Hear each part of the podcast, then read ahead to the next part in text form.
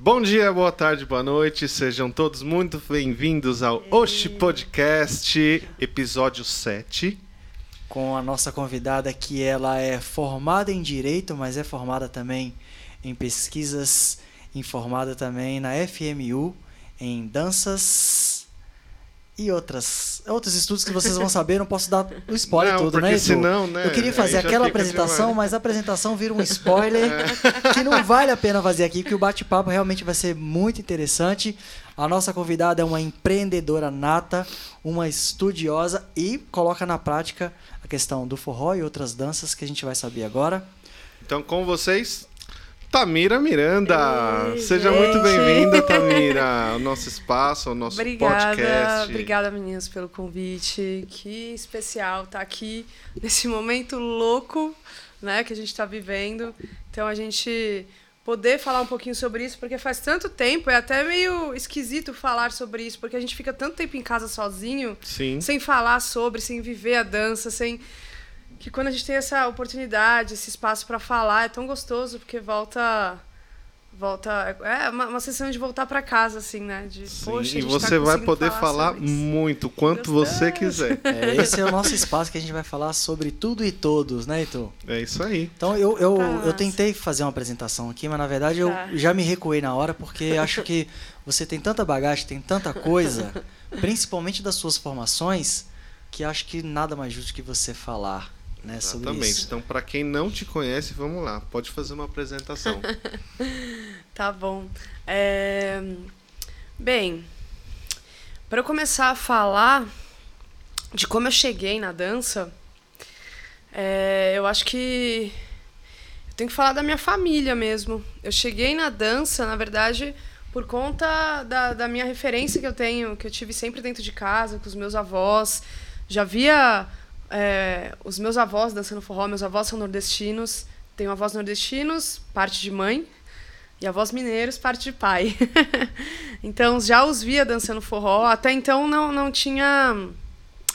Não tinha consciência ainda de que era forró. Eu via as pessoas dançando, né? Ainda muito nova, não tinha consciência do que era. Fui tomando consciência disso depois de um tempo. E eu sempre tive influência é, dos meus pais. Felizmente, sempre tive uma influência, é, muita influência é, na arte, música, dança, no colégio também que eu estudava. Então, sempre tive essa influência, graças a Deus. Agradeço muito ter tido essa influência desde de criança, assim. Sempre tive contato com teatro, música, dança. Então, a dança sempre foi algo muito intuitivo. Nunca me imaginei trabalhando com isso um dia. Mas eu sempre tive um amor, eu sempre ouvi MPB, rock, cresci minha vida muito nesse contexto. Meus pais eram, na juventude deles, eram meio hippies, assim. Não sei nem se eles vão ver essa entrevista, mas enfim, Bom, pai. Acho que vão. Eu acho que vão ver. Mas. E aí, é, eu sempre tive. Sempre escutei. Sempre cresci ouvindo música boa. Vou falar assim. O que é, o que é bom pra mim, claro. O que é, É bom pra mim não necessariamente é bom pro outro. Mas. Mas vou dizer que eu sempre cresci escutando música boa. E aí eu sempre tive um viés, assim, pro forró, que eu não sabia explicar de onde vinha. Tudo bem, eu tinha essa influência dos avós e tal. Mas eu, eu, eu, eu sempre tive esse amor, assim, pelo forró. Era diferente. Tanto que tinha aí, meu, quando eu cheguei nos meus 13, 14 anos, foi quando começou, acho que o boom aí de, ah, do forró universitário aqui no Sudeste. Eu não podia sair pra dançar, né? Confesso que em alguns momentos eu até fui ali no canto da Ema, no O caviar. RG é. RG ah. Não, era, não sei nem se era da RG Falso, mas eu chegava aí com um primo meu que era maior de idade.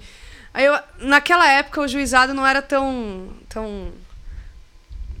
tão. Pegava tão É, não pesado. pegava tão pesado. E tinha um- acho que já era, nessa época, era 16 anos, era podia 16 entrar acompanhado. né? anos, é, então. Então, era 16, então não era tão, enfim, não pegava tão pesado. Mas até então, eu não, eu não podia sair pra dançar. Então, na verdade, eu acabava ficando em casa com uma amiga minha e a gente ficava meio que se auto Ensinando auto ensinando, é, é, na sala assim de casa e eu amava aquilo, eu via uma verdade naquilo. E sempre que eu ia pra rua, ou ia pra praia, ou ia em algum lugar que tinha algum trio, alguma coisa de forró, eu ficava encantada. E eu senti uma verdade naquilo, mas eu não sabia explicar. Enfim, nunca me imaginei um dia chegar a trabalhar com forró, né? E hoje eu trabalhando com forró, eu consigo entender nossa, que, que o amor era tanto que acabou reverberando de outras formas, né? Mas aí então, é, foi passando um tempo, aí 14, 15 anos, eu ainda continuava fazendo. Sempre fiz curso de teatro, de dança. Mas aí chegou o um momento, aquela fase de estudar para vestibular, que eu parei, assim, me dediquei completamente ao vestibular para a área jurídica, para entrar em direito. Tinha um pouco também daquele lugar de que a sociedade nos coloca, de que se você não fizer um curso top, numa faculdade top. Engenharia, medicina. É. Cara, eu estudei TI por causa disso. Por causa disso entendeu? também. Eu deveria ter estudado música também. pois é. Mas, enfim. Pois é. É, enfim, eu sempre tive facilidade, assim, com música, com dança, mas nunca imaginei trabalhando com isso, né?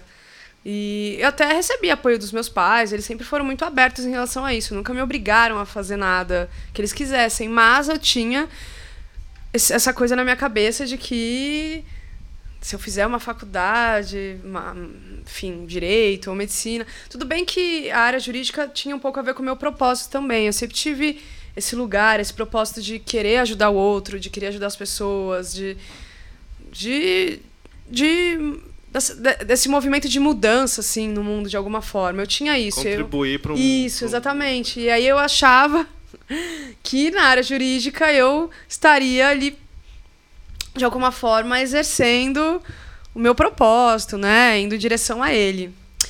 E aí, beleza, entrei na faculdade de Direito, fui estudando. Chegou no segundo, terceiro ano da faculdade, foi quando eu conheci o projeto Pé Descalço aqui em São Paulo. Eu tinha perto de 20 anos, acho que tinha 19, 20 anos. Só que nesse momento eu já estava afastado da dança, eu não tinha muitos amigos que saíam para dançar. Inclusive, sempre senti muita falta disso, mas eu não tinha muitos amigos que gostavam de sair para dançar.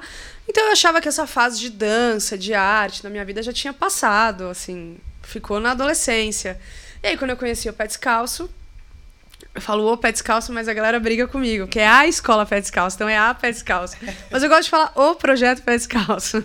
É porque a galera vai ver e vai falar, ó, a Tami falando a Pé Descalço. Não aprendeu ainda. Eu vou falar o Pé Descalço, tá? Porque como, começou como projeto mesmo, depois virou certo. escola, né? É... E aí eu conheci o Pé Descalço, tava no comecinho, assim, do projeto, tinha acabado de vir para São Paulo, porque o Pé Descalço aqui, para quem não sabe, é uma escola lá de Belo Horizonte, a matriz fica lá na Savassi. E aí tem várias unidades, tanto em Belo Horizonte, temos três unidades aqui em São Paulo, tem uma em Londres também, tem uma em Niterói também e outra em Juiz de Fora. Só para vocês terem uma ideia aí de algo. Tamanho disso. É, é, exatamente. E aí o projeto estava começando aqui em São Paulo, começando. E aí quando eu fui conhecer, foi sem querer, assim, tava no aniversário de uma amiga minha. E aí, o primo dela comentou que estava fazendo aula numa escola. E eu até confesso que cheguei a dar uma, uma julgada, assim. Eu falei, nossa, mas você tá fazendo aula de forró? Porque eu também tinha um pouco daquele lugar de. Mas fazendo aula? Porque eu dançava forró no intuitivo. Sempre foi assim. Cresci no intuitivo, aí eu frequentei algumas vezes o canto da Ema, mesmo que menor de idade. É, era intuitivo, eu chegava e dançava sempre no intuitivo, intuitivo né? Então, quando eu vi, me peguei alguém fazendo aula mesmo, eu fiquei curiosa. Eu falei, caramba. Aí a pessoa me convidou para ir, ainda demorei, foi um pouco resistente, assim. E aí chegou o um momento que eu fui lá. E aí, foi amor à primeira vista, assim. Mudou todo aquele paradigma que Nossa, você tinha. Nossa, foi amor à primeira vista. Sempre que eu falo disso, eu me emociono um pouco. Foi amor à primeira vista, real. Aquilo fez tanto sentido para mim. Isso em BH. Isso aqui em São Paulo. Ah, em São Paulo. Eu conheci em São Paulo, não conheci em BH o pé descalço, não conhecia. É... Pra ser bem sincera, eu não, nem tinha ouvido falar, mesmo eu gostando muito de forró, mas não tinha muito ainda aquela coisa também de internet, de ficar vendo vídeo. Eu não tinha esse hábito ainda, né? Então, o Pé Descalço ficou muito conhecido pelos vídeos que sempre foram postados na internet e tudo mais. Mas eu não tinha esse hábito, eu era muito nova também, enfim, não tinha esse hábito de assistir. Então conheci o pé descalço aqui em São Paulo mesmo. E aí eu me encantei pela filosofia, me encantei. Quando eu, eu, eu, na verdade, fui conhecer o projeto, eu nem sabia que se chamava Pé Descalço, eu nem sabia que era algo de BH, não sabia nada. Eu me encantei pelo que eu encontrei aqui em São Paulo mesmo. Cheguei lá na aula, a forma que conduziam a aula, a forma que as pessoas é, o entretenimento que rolava ali, como o cuidado que as pessoas tinham um com os outros, a forma de dançar que era muito bonita. Eu olhei assim e falei, nossa, eu não imaginava que o forró tinha todas essas possibilidades de movimento, sabe? E a metodologia, enfim, eu me encantei, me encantei. E também o fato de, poxa, nunca na minha vida, eu sempre gostei de forró e nunca encontrei um grupo que gostasse tanto de sair para dançar. Então, agora eu encontrei. Tudo, né? Então eu me encantei, assim. E aí eu fui ficando, fui ficando, fui fazendo aula, já sabia dançar, mas enfim, fui, me propus a entender a metodologia deles e tudo mais. E aí eu sempre fui muito estudiosa. É, logo no começo que eu entrei, eu comecei já a ir para BH para começar a pesquisar a metodologia deles e como a pessoa que veio para São Paulo, ele veio sozinho, na verdade. Então ele não tinha ainda uma mega equipe, não tinha professores, ele na verdade dava aula sozinho. E ele começou a construir uma equipe com o conhecimento que ele estava trazendo de lá. Mas até então ele veio sozinho, abriu a unidade aqui sozinha, né? E, e aí já sentindo essa falta, principalmente falta de uma mulher para passar conceitos, enfim, para de, um, de, uma figura feminina, é, eu comecei Aí para BH, comecei para BH, eu dou uma pausa aqui porque eu tô, tô relembrando, tô relembrando, faz um tempinho. Aí eu comecei para BH, comecei a estudar a metodologia, é, comecei super a me dedicar, isso sem saber se eu ia ser professor ou não. Eu fazia isso por por amor, assim. É impressionante como aquilo me movia, me movimentava, fazia fazia todo sentido para minha vida fazer aquilo. Mas eu nem imaginava que um dia eu ia ser professora, opa, que eu ia ser professora nem nada. Então, comecei para BH, comecei a estudar, fazer aquilo por amor. E aí chegou o um momento que o Arthur, que é a pessoa que trouxe o Pé Descalço para cá, me convidou para começar a dar aula num projeto social que a gente tinha em paralelo. E era um projeto muito bonito. Como é que chama? É, era, a gente chamava de Pé Descalço Social. Ah. Só incluía o nome social. Era um projeto que a gente é, ensinava jovens, assim, bem jovens mesmo, adolescentes para baixo, na verdade, a gente começou com um grupo que ele dava aula de empreendedorismo. Ele dava aula de empreendedorismo num, num, num projeto para pessoas carentes. Então a gente começou é, a focar nesse grupo, né? E aí a gente dava aula lá no Centro Cultural Vergueiro, sabe, o CCSP? Sim. A gente começou a dar aula ali aos domingos. Então a gente dava aula para essa galera. Todo domingo a gente estava lá e ensinava essa galera a dançar forró. E, e aí o meu gostar e o meu prazer e o meu olhar de que, poxa, eu acho que estou gostando de ser professora. Começou daí, nesse projeto social. E aí do projeto social, a gente começou em algum momento, a gente decidiu em algum momento atrelar um ao outro. A gente levou a galera do social para frequentar realmente as aulas ali do pé descalço com o restante da galera. A gente começou a desenvolver esse trabalho social é, dentro ali da escola mesmo, não mais separado, né? Uma coisa social, outra coisa escola, não. A gente entrelaçou os dois. E a gente não só era um projeto social de ah, é, eles vão ser bolsistas da escola, mas a gente fazia todo um projeto, um trabalho por fora também da escola, da escola. Era muito bonito. Então a gente é, os ajudava é, ah, na formação deles como estudante, a gente ajudava na época que eles chegaram a fazer cursinho. A gente, tanto financeiramente quanto apoio mesmo, de, pô, vocês precisam de ajuda para estudar, a gente os levava em casa e ajudava a estudar. Era, era uma, um projeto social bem, bem. Tanto, não só na dança, mas na vida mesmo, sabe? Até então, até então você, você, chegou, você chegou a trabalhar com advocacia? Então, cheguei, cheguei, verdade, cheguei. É. Até então eu ainda trabalhava com advocacia. É. Eu, eu cheguei a me formar, e aí eu trabalhava no jurídico do metrô de São Paulo. Eu era assistente jurídica de lá, e eu, inclusive, tinha o foco de ser funcionária pública, tinha muita ideia de estudar para ser defensora pública. Minha ideia era defender o lado mais fraco assim da coisa mesmo, queria defensoria pública. Cheguei a me matricular no cursinho para concurso. E foi aí, acho que nesse momento assim que eu cheguei a me matricular, que eu dei alguns passos atrás e falei: "Meu, não vou mais me enganar. Não é o momento de eu fazer isso". Eu já tinha decidido no fundo, eu já tinha decidido que no eu coração, queria viver da já dança. Tava. Já já tava, já tava. Eu lembro que eu decidi isso de uma vez que eu cheguei chorando, assim, do fórum. Tava trabalhando no jurídico do metrô, foi meu último lugar que eu trabalhei. Isso há uns. Acho que vai fazer uns seis, sete seis anos, eu acho. E aí eu na, na Praça da Sé, acho que estava no Tribunal de Justiça, enfim, um daqueles fóruns ali, não lembro qual.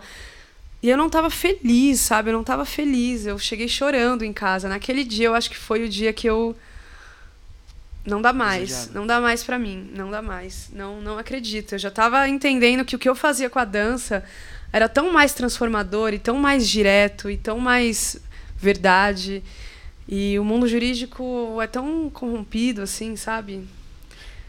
Existe sua verdade também, é claro que tem a sua verdade, mas já estava tão mais distante do que eu acreditava como propósito de vida que aí a transformação que eu via nas pessoas na dança, o que acontecia ali, que aconteceu tanto comigo também, foi uma transformação gigantesca assim interna.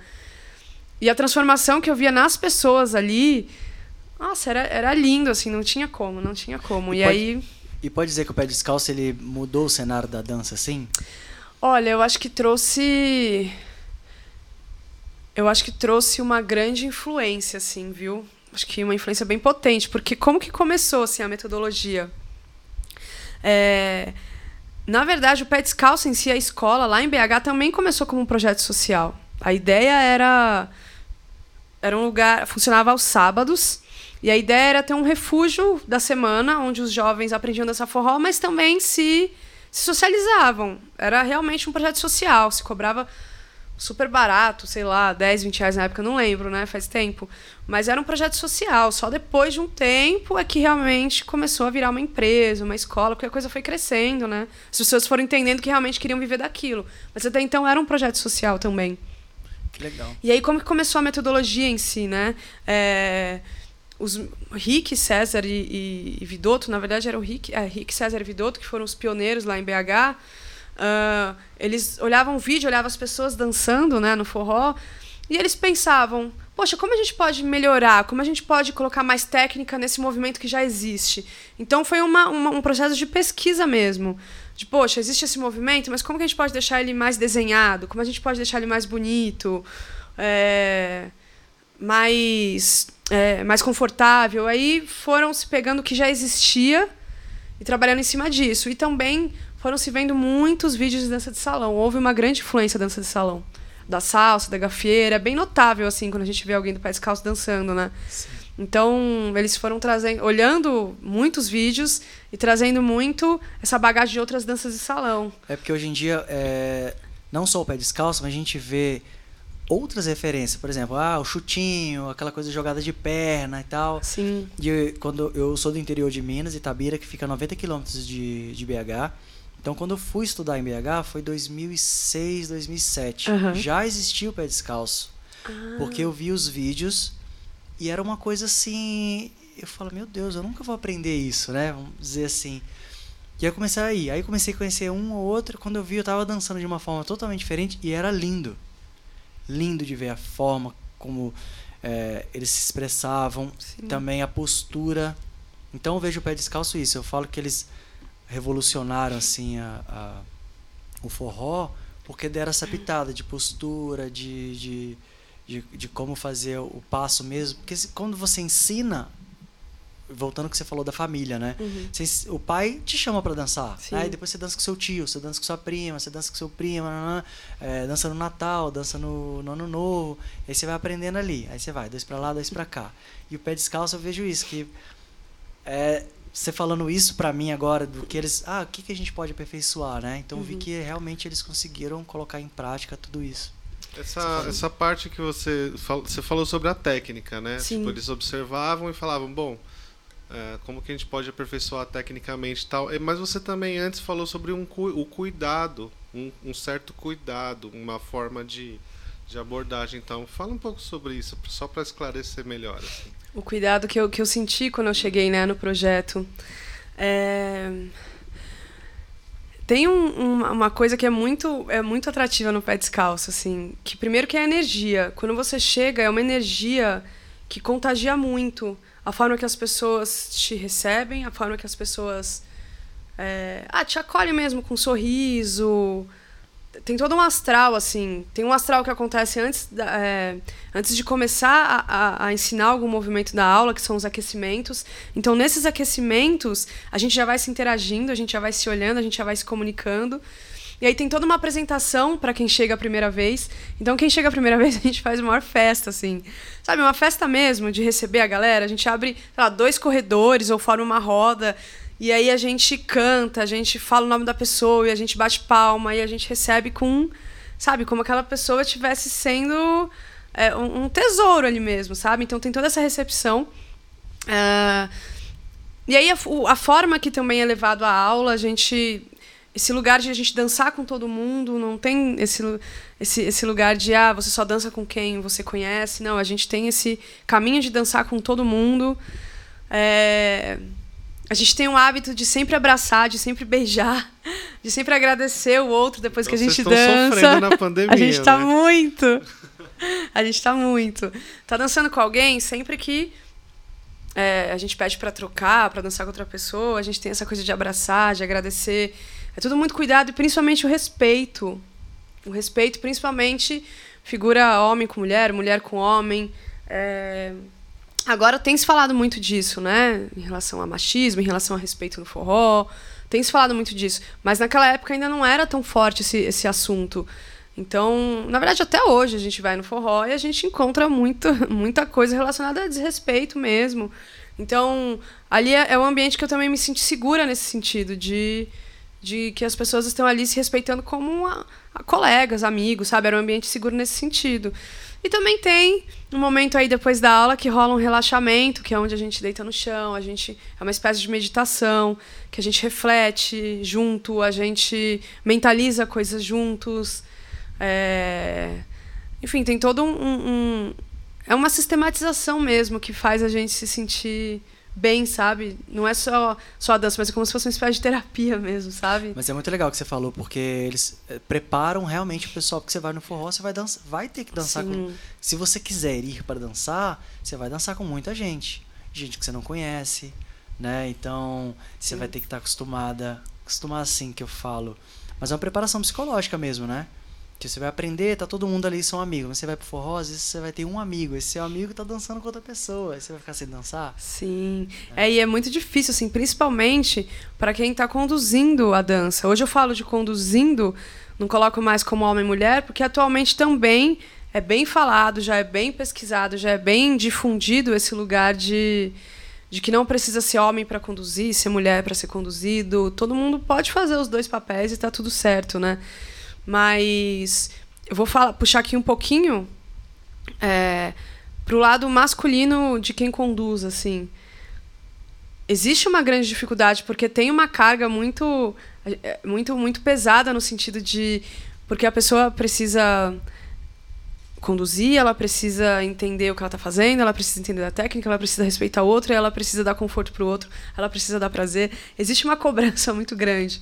Então, é, é difícil. O machismo é ruim para o homem, né? É também, também é também, também exatamente, exatamente. A fala sempre isso. Exatamente, exatamente. É difícil, muito difícil para a mulher. A gente pode falar também um pouco sobre isso, mas também é difícil para o homem. Também é difícil para o homem. Então, eu acho muito importante, inclusive, todas essas discussões que tem tido sobre isso, justamente para a gente tentar trazer esse lugar um pouco mais igualitário de como um olha para o outro, né? De como a gente se converge, como se a gente se ajuda nesse sentido. Porque também é difícil para o homem, é difícil para a mulher, é difícil para o homem. Enfim, eu relaciono muito a dança com a vida. O que a gente traz para a nossa dança é o que a gente vive no nosso cotidiano. Então, o que a gente está transmitindo ali na nossa dança é o que a gente vivi na nossa vida e vice-versa. Quando eu falo que a dança transformou a minha vida, é porque hoje eu tenho uma postura perante a vida que a dança me trouxe. Eu consigo me ver na vida.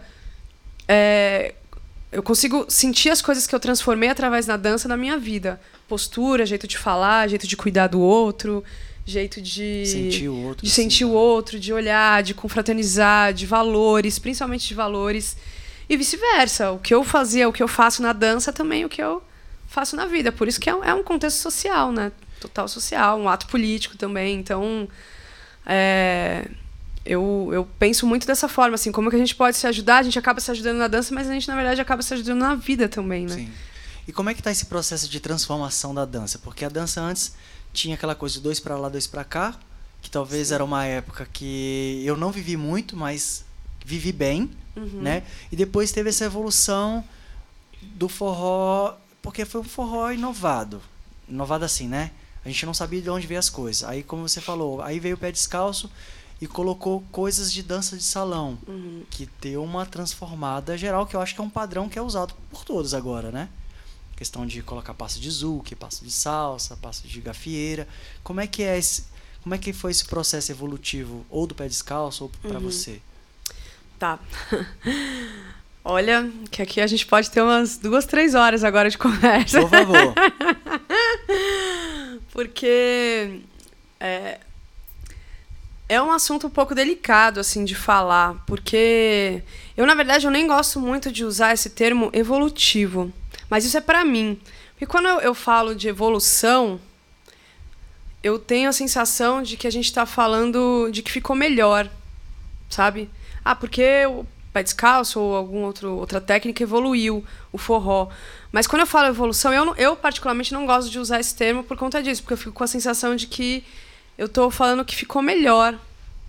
Mas eu não gosto, sinceramente, eu não gosto de falar que ficou melhor. Porque quando a gente fala que ficou melhor, a gente tá deixando para trás tudo o que uma construção que os nossos ancestrais construíram. Então o que a gente faz hoje não é melhor do que o que eles faziam, dois para lá, dois para cá. Eu não enxergo dessa forma. Inclusive eu tenho eu tenho, hoje não é segredo para ninguém, eu tenho uma, uma, uma, uma- Eu tenho questões com isso, assim, sabe? De verdade. De, de, de, de tomar muito cuidado com esse lugar de falar que o que a gente faz hoje é melhor do que aquilo, é uma, uma Apenas coisa. diferente, né? Apenas diferente. É, a gente construiu, é uma construção. Eu gosto de falar, é uma construção. É, O forró foi aí. Cada lugar de, de- do Brasil se dança de um jeito, né? E isso acaba que mais nos atrapalhando do que ajudando. Podia ajudar, né? Mas aí acaba criando um. Hoje em dia eu vejo é, é, esses, esse- essas formas todas de se dançar forró mais unidas. Eu vejo pessoas querendo entender como que se dança o jeito do outro. Eu vejo um lugar bem mais unido hoje. Mas já foi um lugar de muita, de muita discussão, Você né? não acha que o dois pra lá, dois pra cá, ele veio perdendo a força que ele tem? Sim. Sendo que é uma dança maravilhosa, porque Sim. todo mundo consegue dançar dois pra lá, dois pra cá. É, e ele. Pode falar, Heitor. Não. Se quiser falar primeiro. Pode falar você. Pode falar. Não, ele veio perdendo e. Infelizmente, infelizmente, porque. E veio perdendo muito por uma- um, um lugar comercial. Por um lugar comercial. Quando você chega numa escola ou num lugar de, de que você quer vender alguma coisa, é, tem esse lugar do, do, do, do estrelismo, da coisa que é grande, da coisa que é. que é que é bonita de se ver, né? Aquela coisa estética. Não tem como falar com que a gente dança, tanto no pé descalço como o forró universitário que acontece, não só o pé descalço, mas tem várias outras escolas aqui em São Paulo, enfim, outros lugares do Brasil, que você vê que tem uma estética muito bonita. Não tem como falar que isso não é bonito, que isso não tem técnica, que isso não tem seu valor. É claro que tem. Mas também tem esse lugar do, do comércio, do comercial. Então, quando uma pessoa chega querendo aprender e ver todos aqueles movimentos, aqueles giros e e tem também toda não tem não é só a questão de estética, mas tem também a questão de toda a energia que é, por exemplo, o pé descalço, por exemplo, cria em relação à metodologia, à escola. Tem toda uma coisa por trás envolvida que também cativa, mas falando de dança, tem esse olhar estético que atrai muito. Então, quando a pessoa vê uma estética, ela não quer saber de onde o forró veio, da construção que isso teve e que tem todo um legado maravilhoso por trás de dois pra lá, dois pra cá e que não é só você pegar a pessoa e fazer dois pra lá, dois pra cá, tem todo também uma técnica, tem todo também um contexto cultural, tem todo também você entender de que aquilo foi é, é um movimento inclusive muito rico se você for pegar da nossa história é, se a gente for falar da África, se a gente for falar é, dos índios. Então, tem todo um contexto muito potente quando a gente fala de um dois para lá, dois para cá, que as pessoas não estão interessadas em saber isso quando elas estão buscando aprender a dançar. Elas estão mais interessadas em Porque você. no, eu- no social, né? Naquilo que é social. Então, poucas pessoas querem, na verdade, se aprofundar nisso. Então, por ser um caráter que as pessoas procuram mais esse contexto social, elas querem. Muitas pessoas, na verdade, procuram a dança 2 porque elas querem conhecer outra pessoa, elas querem socializar, elas não necessariamente querem super aprender a dançar. Então elas acabam pegando gosto em aprender a dançar depois que elas já estão ali. Muitas pessoas são assim. E aí depois que ela vai entender, poxa, eu acho que eu também quero aprender da onde veio.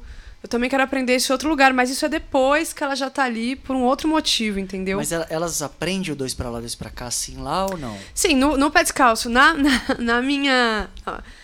Nas minhas aulas, no, eu trago muito disso porque é o que eu pesquiso também, né? Eu tava até falando, né? Eu tava falando um pouco de como que eu cheguei na dança, porque depois que eu cheguei no pé descalço, teve esse, esse lugar de eu conheci o pé descalço, aí me chamaram para ser professora, fui me aprofundando, chegou um momento que eu virei sócia da escola. Mas aí daí decidi viver de dança, me apaixonei por isso, e aí fui pesquisar outras coisas na dança, aí fui mergulhar mesmo, mergulhei na cultura popular. Fiz uma viagem para o Cariri, uma viagem linda assim, fui estudar com os mestres de cultura popular de lá. É, fui estudar com Éder Soares, que é uma pessoa que eu considero também meu mestre aí, que mora em Fortaleza, Ceará, foi quem, meu, aprendi muito assim de forró. Ele ensinava o quê assim? Então, ele na verdade, ele trabalha com forró ancestral. Ele trabalha justamente com esse lugar de Forró ancestral? É, forró ancestral, ele trabalha com esse lugar de de ah, de forró voltar para casa, de, de trabalhar a ancestralidade mesmo. Ele traz muito esse contexto histórico, esse contexto popular, é, que... principalmente relacionado à música, porque isso é uma coisa, principalmente relacionado à música, acontece. É, aqui no Sudeste, sinto pouco, vou falar por mim, tá? Mas sinto pouco a relação do que a gente dança com a zabumba, por exemplo. É, digamos que quando a gente vai num baile e a gente olha as pessoas dançando, é como se as pessoas estivessem dançando com um corpo muito parecido, que é shot, que é baião, que é chachado e outro, enfim. É claro, muda a velocidade, muda a forma, porque um é mais romântico, outro não, uhum. mas a forma de se movimentar, a pisada, a forma que pisa, os passos são praticamente os mesmos assim, não não não tem uma uma mudança de corpo considerável que você olha e fala: caramba, essa pessoa tá dançando um shot mesmo. Caramba, essa pessoa tá dançando um baião. Caramba, essa pessoa tá dançando um chachado, de você conseguir enxergar como cultura popular, como ancestralidade, a pessoa colocando um corpo de chachado naquilo que ela tá dançando como forró. É, porque o chachado já tem uma origem ali. Exatamente. É o chachado da terra, a dança de, de lampião, do bando, então já tem. Que era uma dança, na verdade, que se dança sozinho até então, né? Sim. Mas. E ele faz justamente esse trabalho de trazer é, essas matrizes para esse corpo. Então, quando você dança ou quando você observa. Ele é lá de Fortaleza, na verdade, né? Do Ceará. Então, quando você vê, por exemplo, o grupo dele dançando, você consegue observar, caramba, você vê um corpo de shot real. Principalmente porque eles têm essa referência da zabumba. O que eu quero dizer com a zabumba? Eles realmente marcam o tempo forte da música em cima da zabumba. Então, num shot, eles vão dançar realmente em cima. Tum, tum, tum, tchic, tum, tum, tum, Já dá aquela puladinha. Tum, tum. Mas em cima desse, dessa, desse grave. Uhum. Não se dança fora disso, dança em cima disso. No baião, a mesma coisa. Eles não vão pisar fora disso, eles vão pisar realmente em cima. Tum, tum, tum, tum. E trazendo aquele corpo, você vê o baile, assim, dentro dessa sonoridade. É impressionante, você vê o baile. Tum, tum, tum. É um corpo que que conversa muito próximo com a música, sabe? E depois que eu comecei a estudar com ele, com os mestres de cultura popular, eu também fui me enviesando para esse lado aí. Confesso que já tive um momento de crise, assim, de começar a, a me questionar se o que eu estava fazendo era forró. Olha aqui, eu falando Sim, em público é. abertamente, porque não tem por que esconder isso, Sim. assim. Porque é uma construção. Porque é um lugar muito bonito também de se chegar, de, de você se questionar de caramba, o que, que eu estou fazendo? Com algo que é nosso. Com algo que é nosso. Porque eu, eu acredito muito que o, que o que a gente faz, a partir do momento que a gente decide trabalhar com a cultura popular, com a cultura brasileira, eu, eu acredito que a gente tem uma grande responsabilidade sobre isso, sabe? Com Verdade. Então, como não dá para passar isso de qualquer forma para frente, sabe? Então, uma coisa que me pega muito é justamente porque ainda tem famílias hoje em dia que se vivem o forró não dessa forma comercial que a gente vive aqui. E não estou dizendo que não é importante, é claro que é importante o comércio existir também, afinal a gente está no mundo capitalista, não tem nem como isso não existir, né?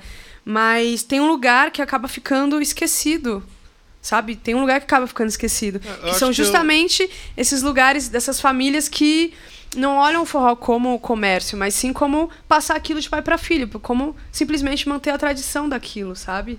Mas talvez foi necessária essa, essa mudança, porque, assim, comercialmente falando, não, você não teria uma escola e tantos núcleos e tal Uhum. para ensinar dois para lá, dois para cá. Apenas, né? Então, você É, precisa vejo- ter outras é, coisas. Sim. Que falando assim me poder- fez, é, fez remeter um pensamento aqui que é justamente isso, porque a academia não vai ensinar uma coisa que você já aprendeu de casa, né? Pensando assim, porque você dança, você dança com seus pais, Mas assim. é, é, então. dança em é- casa, é então o- Você vai lá, você vai aprender é, salsa, você vai aprender bolero. E o forró, com isso tudo, tem. Porque o forró você consegue dançar qualquer coisa. Pensando, sei lá, não sei se eu tô falando certo agora. mas assim, eu falo assim, ah, você dança forró, mas você vai dançar salsa, porque se tem a salsa no forró, Uhum. sinal que casa. O zouk no forró, sinal que casa, né? Não sei se tem como fazer um passo de forró assim, meio que. Porque o, tempo é outro ali, né? Uhum. Jogando do forró pro, pro zouk. Não sei Uhum. se eu tô viajando assim. Vamos lá, Realmente eu não sei. professora. Não, eu tô jogando isso pra professora mesmo. Mas aí a gente tem essas influências no forró, certo? É, no final das contas, se você. Não, tudo bem. No final das contas, se você consegue dançar. Conseguir, conseguir dançar, na verdade, você consegue dançar qualquer coisa. A partir do momento que você tá se expressando e. Você dança. É que a gente tá falando de um contexto mais social, né? Então, quando a gente fala de um contexto social, ele tem um movimento ali cultural que se fez. é, que fez o, a- o samba de gafeira ser do jeito que é, o zouk ser do jeito que é, o forró ser do jeito que é. Mas se você colocar uma música e você dançar um samba de gafeira em cima de uma música de forró, vai sair? Vai sair também. Sai. Se você estiver dançando em cima da música, você consegue dançar. A questão é mais o contexto social, como que isso foi criado em cada contexto, né?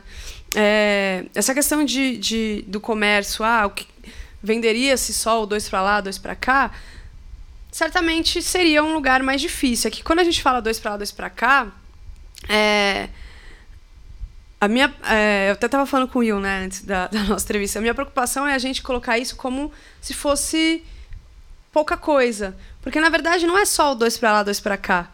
Teria-se várias outras coisas, porque dois para lá, dois para cá a gente acaba estereotipando como se fosse o lugar mais simples do- de dançar forró, né?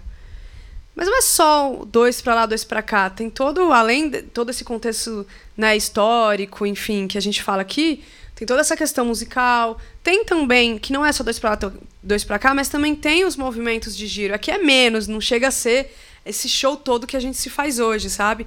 Mas tem movimentos também entrelaçados a isso, que não é só o dois para lá, dois para cá. Tem movimentos, outros movimentos que e muitas técnicas que, que, que vêm com isso, que é como você abraça, como você entende a música, como que é o conforto daquilo, como que você é, respira junto, como que você ah, a técnica que você usa para fazer aquilo, porque uma coisa é você fazer um dois para lá, dois para lá, dois para cá, outra coisa é você fazer isso muito bem feito. Você fala, Muito bem feito. Exato. Fazer um dois para dois para cá, muito bem feito. São pouquíssimas pessoas que fazem, sabe? Então é, é um lugar que. E os dois são importantes, né? Os dois são importantes. Mas é porque realmente se entrou muito nesse lugar de. de... Eu tenho um receio, assim, de virar só comércio pelo comércio e, e, e, e a coisa toda lá para trás acabar sendo esquecida, que é o que, na verdade, acontece muito. É. Mas é uma preocupação minha que me propus também a pesquisar e a trabalhar com isso e a, a, a, a querer transformar isso de certa forma, né? Você sabe que, assim, eu, eu. Em algum momento, assim, eu falei, cara, eu não tenho nenhuma ascendência nordestina. Tipo, metade da minha família é japonesa e a outra metade é de Santa Catarina. Aí eu falei, pô, por que, que eu gosto? Aí eu me lembrei, quando eu era novo, tem um grande amigo meu, Aham. Eduardo João, Johnny. E ele, a gente morava na mesma rua, né? E a gente era amigo de colégio. E a mãe dele, nordestina, Dona Maria, um beijo pra Dona Maria, Dona querida, Maria. maravilhosa. E ela fazia sempre o aniversário dela um- uma forrosada. Mas, cara, um negócio raiz mesmo, tá ligado? Delícia. Tanto que é uma coisa muito. não tem nada a ver com o que a gente conhece é, como forró, porque assim, era uma festa que durava dois dias, Uhum. sem parar, sem parar. E aí eu passava lá na frente, né? Engraçado, eu ia para algum lugar, voltava e a festa rolando. Eu ia dormir, passava lá e a festa tava rolando. Aí ela eu passava lá na frente, ela me puxava falava assim: "Vem cá, que é meu aniversário". e já entrava e, e, na verdade tem uma coisa cultural de organização uhum. que, que na verdade hoje não é, você não você não vê né? Porque tem a hora da, da quadrilha. Meu Sim. que a quadrilha velho não é aquele olha cobra e tal. A quadrilha é uma parada que durava sei lá quatro horas eles fazendo a quadrilha saca? É, é outra parada. É, é organizadinho é bonitinho e é só dois para lá dois para cá você vai tentar dar uma rodada, eles ficam te olhando assim, tipo, o que, que você tá fazendo? Mas é muito é, louco. Eu consegui agora é. É, fixar. Eu uhum. já tinha essa ideia de dois para lá, dois para cá. Uhum. Porque eu cresci assim também. Minha, uhum. minha família, só minha mãe, ela tem 14 irmãs. Uau. Então minha família se juntava para fazer as festas e a gente ficava dançando forró a noite inteira. Só que era dois para lá, dois para cá tinha influência de outras coisas, de Anjinho uhum. seus teclados, Mastros com Leite, mas era ali a noite toda. E quando eu comecei a ir pro forró, eu esqueci isso completamente e foi porque veio o boom e a gente começou a fazer aula e esqueci. Beleza, tudo bem. Mas sempre ficou isso na minha cabeça. E quando a pessoa falava comigo que não sabia dançar, eu falei, você sabe. Que ela imaginava que era aquela outra coisa. Sim. Então, dois para lá, dois para cá ia. E aí, só pra finalizar rapidinho. Não, eu, não fala, eu, eu que eu lembrei um de uma do, coisa aqui. É, eu vi um show dos. Tava no show do Zé, eu era produtor deles, e eu tava assim, na, foi no canto da Ema, uhum. e tinha uma senhora, não lembro o que, que é, eu lembro que ela falou que ela era paraibana. Eu falei, ah, esse forró eu não sei dançar. Eu falei assim, então vamos dançar o seu. E era dois pra lá, dois pra cá. Foi um dois pra lá, dois pra cá, igual você falou, bem dançado, que ela dava um, um gingado pra lá, pra cá, e era um dois pra lá que eu falei, cara, eu dançava com você a noite inteira. Não é? E é isso. É. Você lembrou? É. é... Peraí, que aí eu fiquei, eu, eu, eu me cativei pela sua fala e perdi um pouco aqui. Que era alguma questão desses dois falas pra é, cá. Eu te, aí eu tenho isso porque. É, por isso que essa pergunta que eu te, que eu te fiz do de perder que você falou do ser resgate, que eu acho que é muito ah, lembrei. importante. Então, pois é. Hoje tem pessoas, por exemplo, eu vejo meus pais, meus pais são super gostosinhos assim também, nesse dois pra lá, dois pra cá. E aí um certo dia, agora no final do ano eu tava na casa deles, e aí eu coloquei um fall para eles dançarem, e eu senti que eles ficaram envergonhados de dançar na minha frente. Assim, falaram: "Ai, mas a gente não sabe dançar". Porque para eles, é, o que a gente faz assim de é, é uma outra coisa e chega e eles têm um pouco. Eu fiquei com essa sensação de que eles têm esse sentimento de que, poxa, eu não sei mais dançar, não. E eu, eu fiquei triste. Eu falei, como assim? Se isso que vocês fazem, na verdade, o que a gente faz hoje, a gente faz porque. Por conta dessa construção de corpo, o que a gente dança hoje, na verdade, não é nosso. Sabe? Não é nosso. Tem uma construção, né? Uma construção de memórias aí por trás disso, né? Então. E eu fiquei, gente, que sentimento ruim, assim, eu fiquei. De eles quase que não dançaram porque achavam que não sabiam dançar. E aí eu sou professor, e aí me vem dançando completamente diferente do que eles dançam. E, poxa, que é isso? Eu, eu, na verdade, tenho esse, esse outro lugar, de que meus pais são os meus mestres, assim, sabe? Então. E aí, como a coisa se inverte, sabe?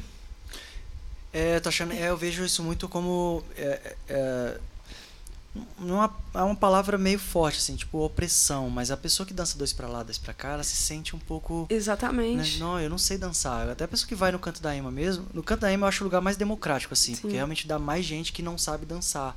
Mas é essa coisa, não é que não sabe dançar. Ela dança do jeito dela. Exatamente. Porque às vezes ela dança um pra lá ou pra cá, dá pra você dançar. Né? Dança um pra lá ou pra cá, então dança. E eles, e eles se encontram lá. Então, dois pra lá, dois pra cá é, eu acho que tá perdendo isso, assim. Então, esse resgate é muito importante, cara. Porque Sim. é uma dança que. É, e que muitas vezes é intuitivo mesmo, né? Que já tá lá.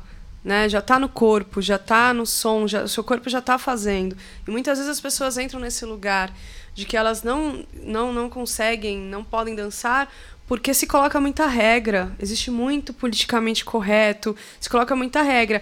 É importante você ter caminhos, é importante você ter técnica, claro que é quanto mais você estuda, mais você consegue trazer um conforto, uma, sabe, um, você consegue chegar em lugares mais profundos. É importante também estudar, estudar de verdade, eu considero muito importante.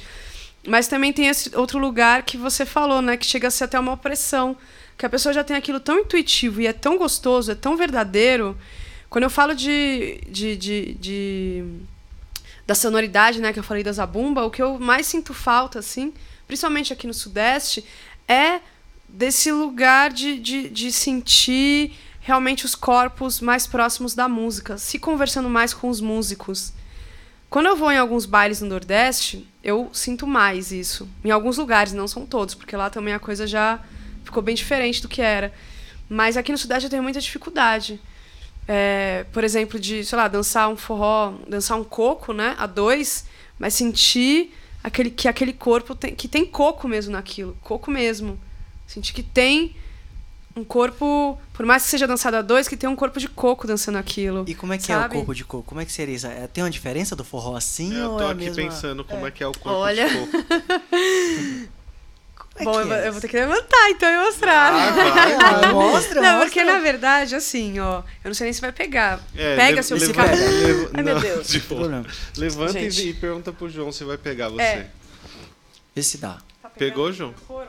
Vai. Pra quem, ó, só pra falar aqui, pra quem tá vendo a gente aqui pelo, pelo canal aqui do YouTube, vocês vão ver a Tami mostrando a dança de coco. Porque é o seguinte, quando a gente fala de coco, a gente na verdade fala de muita coisa, que nem Jackson do, do Pandeiro falava que tudo era coco, né? Hum. É, eu vou falar de um, de um coco, de uma movimentação, que é uma movimentação que mais costuma fazer. Que é uma movimentação que mais Tá ótimo. Mais costuma fazer, mas assim, principalmente aqui no Sudeste. Mas quando a gente fala de coco, na verdade a gente tem muitos cocos por aí. Tem um coco raiz de arco verde, tem diversas formas de dançar coco, tá? Vou fazer um trupézinho aqui bem simples, que é o que a gente mais se vê aqui no Sudeste. O coco em si é pá, pá, bem, de uma forma bem simples. Só que aqui a gente tá numa roda de coco, né? A gente tá numa Aham. roda dançando com o outro, se divertindo. Que aí ele vem, interage com brincando. você e vai fazendo assim. Exatamente, é aquela brincadeira que a gente já conhece. E aí, como é que eu passo isso a dançar a dois? Claro que para falar disso a gente precisa de uma aula, né, para falar disso. Mas é possível a gente transpor, por exemplo, esse movimento dançando junto? Espelhado, é possível né? também. É possível também.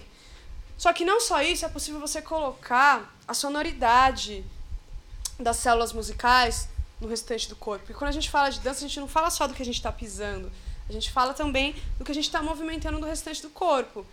Então, vou pegar um pouquinho o gingado que você sentiu aí na senhora que você dançou. Então, se eu estou falando de coco, eu posso, sei lá, me dar um ritmo de coco aí, na boca mesmo. Será que você conseguiria?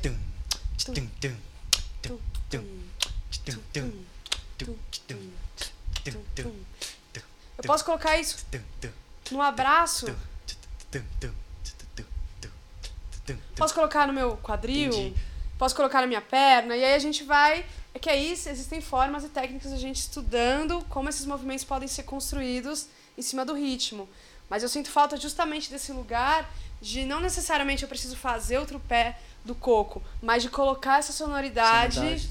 de uma forma que eu consiga construir junto com o músico. Sim. Que eu consiga construir junto com o músico é, enquanto eu tô dançando. Porque na verdade isso transmite bem pra quem dança sozinho, né? Porque quem dança sozinho é. O, o intuitivo é justamente já Sim. na música, você tá ali sozinho, que a pessoa se, se concentra mais, né? E aí é muito legal quando o músico. Aí eu vou até te fazer uma pergunta. É muito legal quando o músico. Aí já vou te, te entrevistar. e aí é muito legal quando o músico consegue enxergar naquele corpo o som que ele tá tocando. Demais, sim. De, Caramba, eu tô realmente enxergando que aquela pessoa tá tocando, tá dançando o que eu estou tocando. Que na verdade a pergunta que eu quero te fazer é essa: se você consegue sentir isso sempre, que se você repara, né? Porque às vezes pode ser que não repare, mas se você consegue sentir assim quando realmente alguém tá dançando ou se na maioria das vezes as pessoas não estão muito assim dançando o que você tá tocando não. Sim, é, eu já.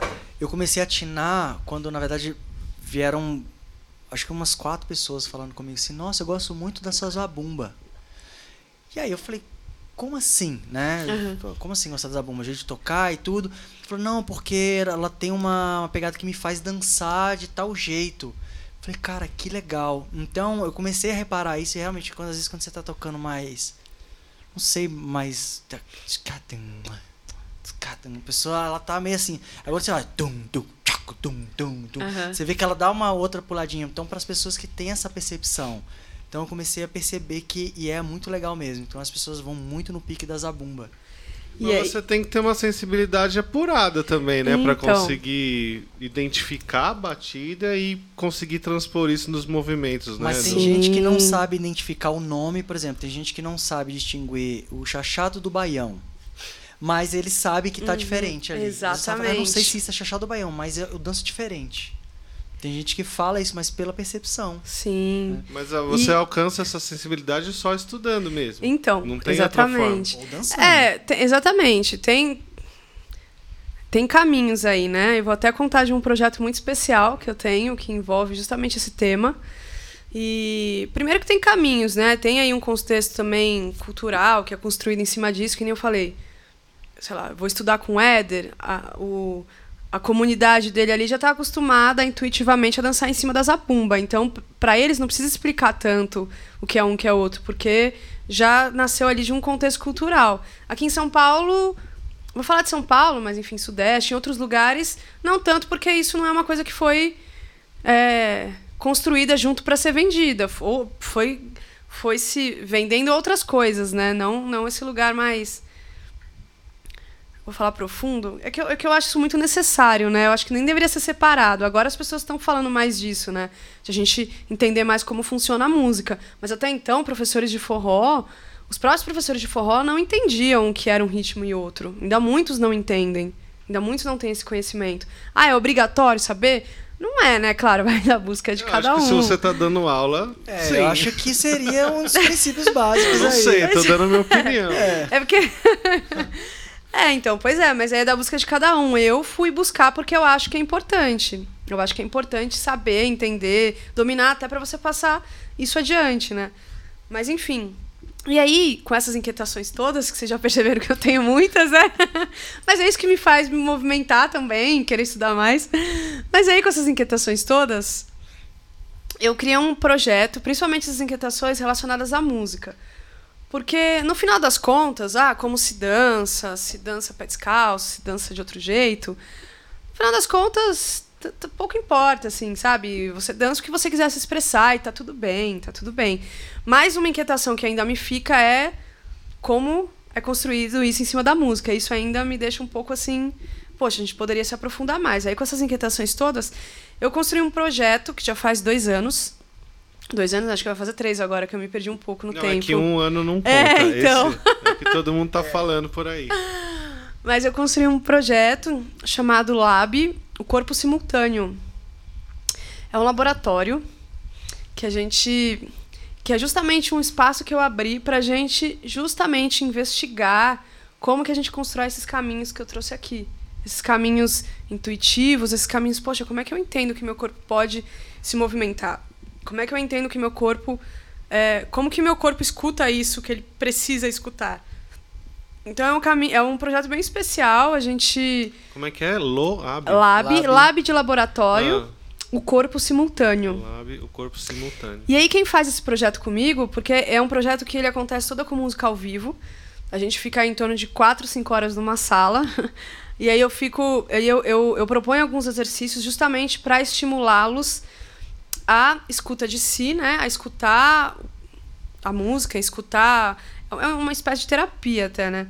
Mas a escuta de si é a escuta do outro também. Então ele desenvolve tanto essa escuta de como ele pode perceber o som corporalmente falando, de forma livre, intuitiva, e como ele consegue perceber o outro e como que os dois juntos conseguem se escutar. É um trabalho bem bonito, é, acontece tudo com música ao vivo e totalmente no improviso, tanto os músicos quanto os dançarinos. Então os músicos fazem a música através do que a gente está se movimentando e a gente faz o movimento através do que os músicos estão tocando. É uma troca linda. E é sempre trio sem Então, não é, não é nada óbvio, não é, não é tipo, ah, vou chamar um trio e o trio vai fazer. Não, inclusive, tem duas pessoas que vocês com certeza conhecem, que fazem esse projeto comigo, Quem, que é, quem, o, quem? é o Guegué Medeiros, Nossa, ninguém conhece esse cara aí. é o Guegué e o Pablo Moura. Maravilhoso. Nossa, Beijo dupla. pros dois É, aí. maravilhosos. Dois. Esses dois tocam por três ou quatro, né? Sim, Nossa, sim. demais. Então você já imagina pra que lugar que a gente vai com esses dois, né? Nossa Tocando. Senhora. É muito lindo, E muito lindo. você- E Não, eu te cortei, Pode perdão, falar. mas é pra, só para complementar uma dúvida que eu tive. Então você, você falou sobre a marcação da zabumba Sim. corporal e agora da, da lab, né? Sim. Então a sanfona também é uma coisa que vocês instigam bastante. Sim, sim. É, que é, é todo. Eu falo muito da zabumba para trazer a base, né? O que é o chão, que é o norte, né? A Pra onde a gente é vai. o... Eu costumo até falar, eu uso um pouco esse exemplo em aula às vezes. É, se eu colocar um deficiente auditivo do lado de uma banda falar para ele dançar, o que, que ele vai seguir ali? Ele vai seguir o que reverbera mais forte, né? Ele vai seguir o. o, o- como é o nome de quando chega? A, a ressonância, é. É, da- A vibração, Vibração né? Ele vai sentir a vibração. E com essa vibração ele vai conseguir dançar, mesmo E não que escutando. vai- o que ele vai sentir vai ser a zabumba primeiro. né? Exatamente. Então, quando eu falo da zabumba, é, onde, é o que traz o nosso chão, onde traz o norte, né? Quando a gente vai para sanfona ou alguns outros instrumentos também, enfim, é, corporalmente falando, a gente vai para um lugar mais da melodia, do, da curva, da... Rapaz, eu tenho isso aqui. Quando eu perguntei da sanfona, eu falei, a sanfona é um, é um mundo sem fim. É um né, mundo sem fim, nesse- é. Mas que também tem o seu lugar rítmico, né? Mas enfim, a gente Cara, eu sou desse negócio aí. Tem o triângulo, que é o ferro, que também traz uma outra sensação pro, cor, pro corpo. E aí a gente vai, quando entra a gogô, também pode brincar com a gogô, entra o baixo também com baixo, quando entra os instrumentos, a gente também vai percorrendo outros instrumentos, mas a gente sempre tem a zabumba como referência de para onde eu vou, qual é a minha base, sabe? Que legal. E aí, e o Lab, ele é bem especial nesse sentido. Eu hoje eu posso falar que foi um dos projetos mais especiais que eu já criei, inclusive, Tá, com a Pode pandemia, como é que tá esse projeto? Então, pois é. Não tá, né? eu cheguei a fazer um online, adaptado, assim, total. É, aí eu trouxe mais umas questões teóricas também, para complementar. E teve a parte da dança também, mas aí foi cada um na sua casa, tive que adaptar, não teve esse lugar de se dançar dois, né? Mas rolou fazer, eu fiz um só. E agora até tô pensando em inscrever esse projeto no, no Fomento, lá do Forró, enfim. Legal. pô, É, mas é um projeto muito bonito. É um projeto bem, bem, bem potente, assim, porque chega no final do, do laboratório, as pessoas começam a sacar que lugar é esse que, que, que a gente consegue alcançar com a escuta, que não necessariamente eu preciso, que nem você falou, saber exatamente se é shot, se é baião, se é chachado. Quando você sabe, claro que facilita muito a sua vida, mas se você não sabe, como que você constrói o seu corpo intuitivamente naquele som? É, o sabe? corpo identifica sem nomenclatura, né? Exatamente, Você é o, corpo, ali- é o corpo entendendo, não é o racional entendendo. Que inclusive foi o meu processo para entender o que era cada ritmo. Eu, na verdade, aprendi primeiro o que era cada ritmo no corpo. Tinha vezes que eu não conseguia identificar no ouvido. Aí eu, nossa, o que, que será que ele tá tocando? Aí eu levava pro corpo. Quando eu levava pro corpo, eu conseguia identificar Entendeu, que sim. ritmo que era. E se tratando de forrozeira, assim, tem alguma banda que você fala, essa banda é, pega mais o lado mais sentimental ou transcendente, a outra já é mais pegado. Aham. Vocês conseguem identificar isso por banda? Assim, ah, na, naquele show eu vou porque eu danço mais fincado, na outra é Aham. mais melódico. Pode citar nomes, não tem problema Ai, nenhum. que responsa, Nenhum, porque eu né? gosto de Pode tantas. Olha, tem muitas características, assim. É... Porque é muito difícil eu falar uma banda que eu não gosto. Cada uma tem uma característica, assim, que eu gosto Essa muito. você não É, precisa. não, Não, não, mas na verdade, falar. assim, Uma banda que que, você eu- não gosta, tá Não, na verdade o que eu quero dizer não é nem questão que você Sim. É todos que você gosta mesmo, Sim. mas cada é característica dessa banda que pega mais, sabe? Uhum. Por exemplo, ah, não, eu acho que sim. não vou dar o exemplo, mas você pode Sim, dar. sim. É que senão eu vou, vou, vou sim, falar sim. dela. Não, por exemplo, um, um- uma banda, eu vou citar algumas características aqui. Se eu for pensar em contexto popular, trazer mais esse corpo do que eu pego das matrizes populares, de misturar um coco dançando forró, trazer um cavalo marinho, eu vou falar do Filpo, com certeza. Legal, sim. Falar do Filpo, É, mas realmente, eu sabia que você ia. mas não tem Filpo é como. demais, sim. Filpo quero- maravilhoso. É, um beijo não tem pro Filpo, como, beijo pro aliás. Mas é- Filpo. é, mas é- é isso que eu queria. é- mas é, é a pesquisa dele, é o que ele busca. É, e o que você falou é. Sabe? Você falou isso, Cavalo Marinho, remeteu ao fio, que é exatamente isso que ele é. Tanto que é difícil, assim, pra quem não tem muito esse conhecimento da cultura popular, é um pouco mais difícil de dançar no show do Filpo. Se você quiser realmente ser fiel ao que eles estão tocando ali, é um pouco mais difícil, assim, por conta desse contexto. E ele é a única banda que no final das apresentações, né? Porque eu- tive o prazer de trabalhar bastante com o Filpo Uhum. também, e ele, ele faz o cavalo marinho no final, né? Faz o cavalo marinho, faz o coco. Que inclusive tem o Alisson que traz um pouco desse contexto da dança também. No, no primeiro, nos dois primeiros laboratórios, o Alisson também participou com a gente do, do laboratório. Uhum. No corpo Nossa, é simultâneo. maravilhoso também. É. Nossa, aí, sensacional. ele- Beijo será pro Alisson vem? também. Será que o Alisson vem? Vamos convidar todas essas pessoas que a gente citou. E aí. Ai, me convida de novo. Com certeza, com certeza. Quero vir de novo conversar, a gente fala de outra coisa. Então, mas e aí? Aí a outra E que aí, você... então, e aí, Que te remeta, assim. por exemplo, aí tem uma característica mais romântica, assim, uma coisa assim. Aí dá pra falar de mestrinho, que é um pouco mais romântico, sabe? Uma coisa mais. Dió, Dió também, eu acho.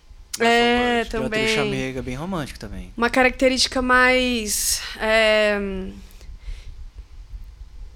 que você consegue explorar caminhos mais. Será que eu posso chamar de contemporâneos? Pode, Pode, pode, chamar. Pode chamar de pode sim, contemporâneos? Talvez Aqui o Nicolas. Nicola, Nicolas. legal. Até o show instrumental. Porque aí também já é uma coisa. Ele já Que- tem um lugar bem mais instrumental também, que aí você consegue. Que é, é, digamos assim, um desafio maior pra quem é dançarino. Pra trabalhar, Não, mas- pra trabalhar essa questão de ouvir e Sim, passar pro corpo, você sim. acha que a música instrumental é mais ajuda ou a mesma coisa? Aj- ajuda, Mas é ajuda. instrumental, justamente, cara, por exemplo, o Nicola, por exemplo, ele traz vários elementos ali dentro que vai vir numa construção. E no instrumental, ele capricha muito nisso. né? Então, pra quem tá dançando, imagina, você começa só com. tum, tim, É. Tum, tum, tim, tum, tum. A pessoa já tá, né, já tá ali fazendo um S. E vai. Eu quero Até pra mandar, chamar pra dançar, você já vai mais. Sim, sim. mandar Sim, um beijo legal. pro Nicolas também. É, ai, Eu saudades. eu vou- vou- vamos convidá-lo Que, também. inclusive, Fique é, porque além de músico, ele é dançarino também. Ele faz Ele é dançarino E mesmo. muito bem É. dançarino, sim. E é muito legal. francês, rapaz. E Taurino, né? Que E taurino. É um, um signo maravilhoso. Taurino. Então a gente falou do, do da cultura popular assim, né, bem raiz, falamos Sim. do, do romântico e do, Ah, mais, é fala? É. E pegada, assim, Umas movimento. pegada, suador, movimento, suador. suador. Qual que é? cara, tem alguns aí. Trinordestino é maravilhoso pra isso. É, o do Forró também, com certeza. É, Mas o Aldo Forró não tá mais na parte romântica, de repente? Também, é que eles têm os dois, Eles né? os É, dois, o é Aldo Forró tem é, os dois, eles têm os dois, porque quando chega pra pegar, é, nossa, é bom demais. Verdade, Tem- eles têm os é dois, é. O Dona Zefa é maravilhoso. É um baile que você sai feliz com certeza, porque ele ele não tem tanto lado romântico, né? Tipo, é só mais. É, é bem dançante. O baile do Dançante. Zefa é dançante, assim. É dançante, é dançante, é bem gostoso. É... Ai, deixa eu ver. Não, tá bom já. Tá bom já, né? Se eu vou falar, bastante. Na verdade, você pode ficar à vontade, não Tá. Não, pode citar. Quer citar mais, pode citar também. pode mesmo. Você que sabe. Ah, Posso- não, mas mas, é isso, realmente, eu, tem, eu, você falando, muitos, eu concordo. assim. é, eu concordo, assim, né? não- Quem sou eu pra discordar também, mas Sim. é, eu vejo muito isso do que você tá falando. Eu falei, é, realmente, tem isso, tem isso. Então, pra pessoa que dança e é especializada nisso, que ensina, e você fala dessa acessibilidade também, Uhum. é algo que realmente induz a pessoa, ó, realmente, aquela banda tem, tem isso, né? Tem aquilo. É Sim. bem legal. Tamira, você, você já viajou bastante por conta da dança? Viajei, viajei. Eu acho até que eu poderia ter viajado mais, na verdade.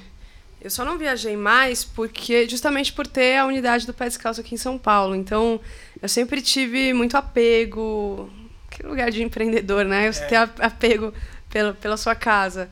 Claro que eu confio tranquilamente nas pessoas que estão comigo, mas não adianta, né? Você não consegue ficar muito tempo longe. Hoje em dia eu tô me desapegando mais. Mas por muito tempo, assim, eu ficava nesse lugar de não viajar tanto porque eu tinha esse apego. Mas eu cheguei aí em alguns lugares aqui do Brasil, tanto para pesquisar quanto para dar aula, por exemplo, em festivais mesmo no Brasil, né? É, Minas Gerais, o Sul, Curitiba, ahn, Espírito Santo, não lembro bem agora todos. E para a Europa também. Cheguei dois anos. Um foi não foi tanto para dar aula, mas participei de festivais. E o segundo ano que eu fui foi para dar aula também. E como é que tá lá, assim? Que que... Tá gigante. tá gigante, gigante, gigante. Eu me impressionei. Porque eu fui em um ano, aí depois eu fui em três anos depois. Tava completamente maior, assim. Tava completamente diferente. E já não tinha, eles já não tinham mais calendário para colocar um festival cada final de semana. Era um final de semana tinha três festivais, porque não tinha mais calendário para suportar todos os festivais da Europa, assim. Um movimento muito gigante, bonito, assim, as pessoas se interessando não só pelo forró, mas por a nossa cultura também. Lá eu já sinto mais esse lugar de eles quererem realmente entender a cultura, aprender a falar nossa língua. Então, viajei é, para alguns lugares é, de lá. Impressionante que a gente também é, teve Sim. essa oportunidade de ir e, e, meu, você vê um monte de alemão cantando em português, cara. É uma coisa, né? Você Sim, fala, não, meu, é caramba. Ah, a gente foi no mesmo ano, não foi? Foi, a gente eu tava. Lembro, a gente quando foi tava no, do forró e, Munique, e o dois dobrados, né? não foi? É, a primeira vez que eu fui tocar lá. Eu, forró. Ai, eu toquei lá em 2012. Uhum. É, um projeto até que chamava No Brasil em Portugal, então não eram muitas bandas que iam para lá. E aí eles falavam pra gente, olha, toca uma música e para. Porque uhum. eles não sabem distinguir se, se é a mesma música se trocou ou não. de música. Isso naquela época. Depois, no outro ano, voltei acho que dois anos depois. Não, mentira, fui em 2012, depois eu fui em 2000. Quando você tava lá? 2014, 2015? Cara, não lembro. Eu acho que foi 2017. A minha, a minha timeline 2017. é muito. É, olha assim, eu tô em 2014. 2014 eu tava com o Zé ainda. Então já tava totalmente diferente. Sim. Então, ou seja, a evolução foi. Meu, muito. É muito, né? E. Ah, agora eu penso, de repente, quando terminar essa pandemia, talvez viajar um pouco mais, né? Enfim, desapegar um pouco, né? Mas lá você não mais... consegue. É, Desculpa. Não. Caralho, então porque tem muita pergunta boa, hein? Não, então faça Will, você. Will, Will. Faça você. Não, eu quero saber o que, que você achou mais impressionante nessa. O que me impressionou mais foram as pessoas que, que com certeza não tem tudo aquilo de gente que fala português, né? Mas, cantando em português que, que você ficou mais admirada nessas andanças aí pelo mundo? É, eu fiquei admirada por isso também, como as pessoas acabam falando bem a nossa língua, principalmente os alemães. E pela dança também, fiquei impressionada pela qualidade da dança. Pela qualidade da dança, assim, em algumas regiões, eu fiquei bem impressionada na Rússia, na Alemanha. Eu fiquei impressionada, assim. A gente não espera, né, ver tudo bem que tem professores maravilhosos lá fora, lá fora também. Brasileiros. Morando também. lá e levando, meu, ensinando de forma super eficiente, enfim. É, mas mesmo assim impressiona um pouco, porque não é a mesma coisa, né? O contexto cultural deles não é o mesmo que o nosso. Só que ainda assim eles são super esforçados e dançam super bem. É, e eu não via gente que não dançava nos é. festivais. É, era era todo mundo dançando. Tipo, até, até mais, proporcionalmente falando, mais do que a gente vê nos nossos próprios festivais. Sim. Entendeu? Se você também achou isso. Não, eu achei impressionante é, assim é também. Muito incrível. E eu, na verdade eu acho que a gente ia fazer a mesma pergunta mesmo. O que, que te impressionou Sim, é. lá? Mas também pegando pelo lado se você achou que tinha alguma semelhança com o Brasil ou se eles estão criando ou desenvolvendo uhum. algo que são deles, assim. Ou essa Entendi. linguagem é a mesma, é universal. É uma pergunta boa. a pergunta ah, boa legal. é porque. Ah, eu acho que falando de corpo, existe também um lugar que eles vão acabar criando um pouco mais. Eles vão acabar criando algo que é só deles, porque é questão cultural, questão regional. Acho que não tem muito como não criar alguma característica que seja só deles, mas também justamente por ter muitos brasileiros trabalhando lá, eu sinto sim que tem muita familiaridade com o que a gente faz aqui. Principalmente, pelo menos eu, né, eu senti muito isso, principalmente quando a gente fala do Roots, que é um, é um movimento né, bem forte que também tem o Brasil, tem lá. Tem muitas pessoas assim envolvidas com o movimento do Roots. Então eu sinto. Eu falo Roots. Tem, tem movimento Roots na Europa? É isso? Tem, é. é eu, eu não sou a pessoa mais especializada para falar sobre isso, né? porque não é não é o que eu que eu que eu pesquiso mais a fundo não é o que eu trago para minha linha de, de, metodologia mas sim tem um movimento muito forte disso lá. Tem professores ensinando roots lá na Europa professores conhecidos. É... e a gente fala roots na verdade é um... tem aí uma, uma coisa né? Ou é roots ou é na verdade é uma dança que, que se, se originou de Itaúnas né? Então tem alguns que falam roots tem outros que falam que é só forró de Itaúnas mesmo. Cada um né fala de um jeito mas estou falando roots porque é como a maioria acaba falando. Então tem muita gente na Europa dançando forró roots e eu, eu vejo uma familiaridade muito muito próxima, assim. Mas qual é a diferença? Falar, ah, eu danço é. roots, eu danço o que mais? É, tem o forró, vou falar, universitário mesmo, que acho que falando de corpo, né? Se aproxima mais do que o pé descalço faz, que é mais giros, aquela estética de se dançar na ponta do pé, a mulher, enfim. Tem essa estética um pouco mais forró universitário, que foi criada aí, né, junto com o forró universitário. É, tem o roots, que é uma dança um pouquinho mais você vê giros também, mas a proposta não é, o foco não está nos giros, mas sim nos movimentos das pernas. Então muitos falam até que tem influência aí do forró de gafieira, que nem eu falei, eu não sou a pessoa mais especializada para falar disso, então nem vou me aprofundar tanto no roots para também não falar besteira, mas pelo que eu sei é é, tem esse, esse, esse viés forte aí dos movimentos com a perna, tanto que a característica mais forte, é pelo que eu enxergo assim, é essa. Forró universitário, movimentos de braços, giros e, enfim, movimento roots, movimento com as pernas. Perna Se você pega dois dançarinos, você vai identificar o que é um movimento e outro com essas características, são as principais, assim, né? E você é pró algum ou outro? Olha, não, que nem eu falei, eu, eu já tive minhas crises, né? Porque aí eu fui fazer uma pós-graduação em dança também. Eu fui realmente pesquisar, coisa. Foi a fundo mesmo. Foi a fundo mesmo. As pessoas brincavam comigo, né? Nossa, você foi fazer especialização em civil, direito tributário. Ou então, não, eu fui fazer em dança. Justamente porque eu também tenho essa vontade de é, ir para a área acadêmica também, de repente ser professora de universidade. E até tentar levar a cultura popular mais para o contexto acadêmico também. E aí. é, me perdi um pouco aqui. Tem algum estudo que Ah. explica. Ah, tá, não pode falar. Ah, não, só concluindo a pergunta que você fez, se eu sou, se eu tenho um viés mais para um ou para outro. Não, assim, conforme meus estudos, eu fui, eu já tive minhas crises de achar que nada mais era forró, porque faz parte do processo. Você começa a entrar num, num mundo tão, você começa a se aprofundar tanto que você começa a se questionar, né, do que você está fazendo é natural. Mas depois de um tempo eu fui entendendo que é tudo faz parte do movimento e tudo sim é forró, tudo teve teve o seu contexto histórico, e tudo sim é forró e não não tenho essa questão de de, de puxar ou mais para um ou para outro. Acho que o meu a forma que eu enxergo a dança assim a dois é que as pessoas busquem um lugar que seja prazeroso e respeitoso um pro outro, principalmente isso, isso, sabe? Que eu acho que tem coisas, questões sociais aí também que envolvem muito é, que, que eu acho que a gente que, que chama muita atenção também, que não é só o estilo que se dança, mas sim como se dança. Beleza, eu escolhi tal estilo para dançar, mas como eu faço isso? Eu faço isso com respeito, eu faço isso é, estudando o que eu quero dançar para proporcionar mais prazer para as pessoas, para mim, para as pessoas. Eu faço isso ah, de forma musical. como eu faço isso? Eu acho que não é nem o que você escolhe, mas como eu faço o que eu escolho. Como eu, como eu faço o que eu escolho. Como eu me proponho a fazer aquilo que eu escolho, sabe? E o mais comum é que quem gosta de um estilo não goste do outro, né? Isso faz algum sentido, na verdade? É, isso Pois é. bastante, né? É o que eu tava falando é, no começo, assim, que tem tantas formas de se dançar forró, né? Diferente de outras danças de salão, o forró é um, é um movimento que existem tantas formas de dançar que por muito tempo mais atrapalhou do que ajudou. E ainda atrapalha mais do que ajuda. Porque ao invés das pessoas se unirem e, beleza, vamos entender o movimento de cada um, acaba que Às vezes não é inclusivo, né? é, excludente, exatamente. É sim. excludente, exatamente. Isso eu acho que acaba atrapalhando, assim.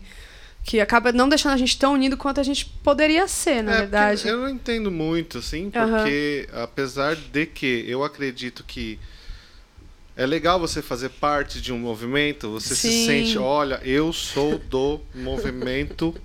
Você se sente pertencido, né? É, tipo, Rotas. eu sou do universitário, eu sou da. da é, é muito. Acho que é uma necessidade que é do ser humano, né? Você fazer se sentir parte de algo especificamente. Mas, por outro lado, eu não, não vejo vantagem na, nessa questão de você tá, você fazer questão de fazer parte de um grupo que é pequeno e que não agrega outras pessoas. Sim. Então, assim, é porque o movimento fica pequeno. não, Sim. sei, não sei qual que é a vantagem, na verdade, né? Do... Mas É, enfim. É, é eu não sei, acho que esse, é, tanto da dança quanto da música, são movimentos que, é, não falando de evolução, mas de Uhum. construção, é inevitável. Sim. É uma coisa da banda que começou, saiu do pé de Uhum. serra, o cara, eu sou urbano e começou a tocar com violão, guitarra, mesmo que Luiz Gonzaga tenha feito, mas se estourou um movimento aqui que é forró universitário, que não é nada Sim. do que a gente via antes. Né? E hoje tem Sim. mistura várias coisas. É que eu acho que o que acontece, o que acontece com a música e com a dança é que a música ainda segue. Ainda segue. É, ainda tem como referência o que veio lá de trás e muito forte, né? Você vê. ah, é, você vê sanfoneiros tocando hoje, um, ah, talvez um, vou chamar de universitário. Uma pegada mais universitária, vou chamar assim. Mas você vê esse mesmo sanfoneiro tocando uma mazurca, um, enfim, sabe? É, você não vê isso na dança. Não é que você não vê, mas é muito difícil você ver isso na dança. A dança buscando como referência os ancestrais. Na música você ainda vê isso, por mais que tenha se transformado, né, enfim, como quiser chamar, mas por mais que tenha tido essa transformação, porque teve mesmo. Hoje em dia você ouve chachados romantizados, você não via isso lá atrás, chachado romântico. Hoje em dia você vê uma batida aí de chachado com uma letra mais romântica, você vê isso. Mas você mesmo pode dizer quem são suas referências, né? Como que, quem você pega como suas referências? A dança não tem tanto isso, realmente virou um lugar um pouco mais comercial mesmo que que não se olha tanto para trás, né? Então, acho Esse que é forró roots aí de jogada de perna, você tem algum estudo que fala da origem? Porque é o cara que talvez, sei lá, fala do. Do- é. Tudo bem, mas de Itaúnas É. ele veio de onde? Tem alguma coisa assim? Algum. É, tem, tem uma, uma pessoa que eu que é um talvez seja um dos pioneiros, né? Eu falo talvez porque é muito difícil você falar, né, que essa pessoa originou Juruna. o Juruna, é, que é uma pessoa que que eu acho que pode falar muito sobre isso, né? É, mas claro que antes dele devem ter tido outros até para ele chegar na construção de corpo. É que nem o forró, né? A gente não fala de forró, a gente fala de Luiz Gonzaga que, que, que comercializou também, que fez o seu papel super importante. Mas, cara, se a gente for falar de forró, na verdade a gente fala. O forró existe desde o início do mundo. Não tem como falar, o forró começou em mil. Não, cara, tipo, há, há 500 e tantos anos atrás descobriram o Brasil, mas já existiam os índios aqui. O forró existe desde daí. Desde antes. Polêmica, hein? Não sabia É. disso. Nossa, eu não, achei. Sabia achei que bem índio dançava forró? Não, É, porque o índio porque- não, to- não, não tocava os, o.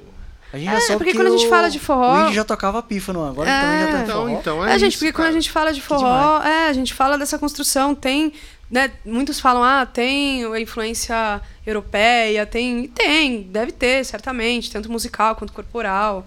Tem, porque a gente foi colonizado por eles. Mas antes disso, já existia o toré, já existia danças africanas, já, já existia. Também tivemos o contexto africano, né? Enfim, aqui. Então é toda uma construção corporal. Por isso que eu falo, quando a gente fala do dois pra lá, dois pra cá, a gente tá falando de uma coisa muito antes da gente.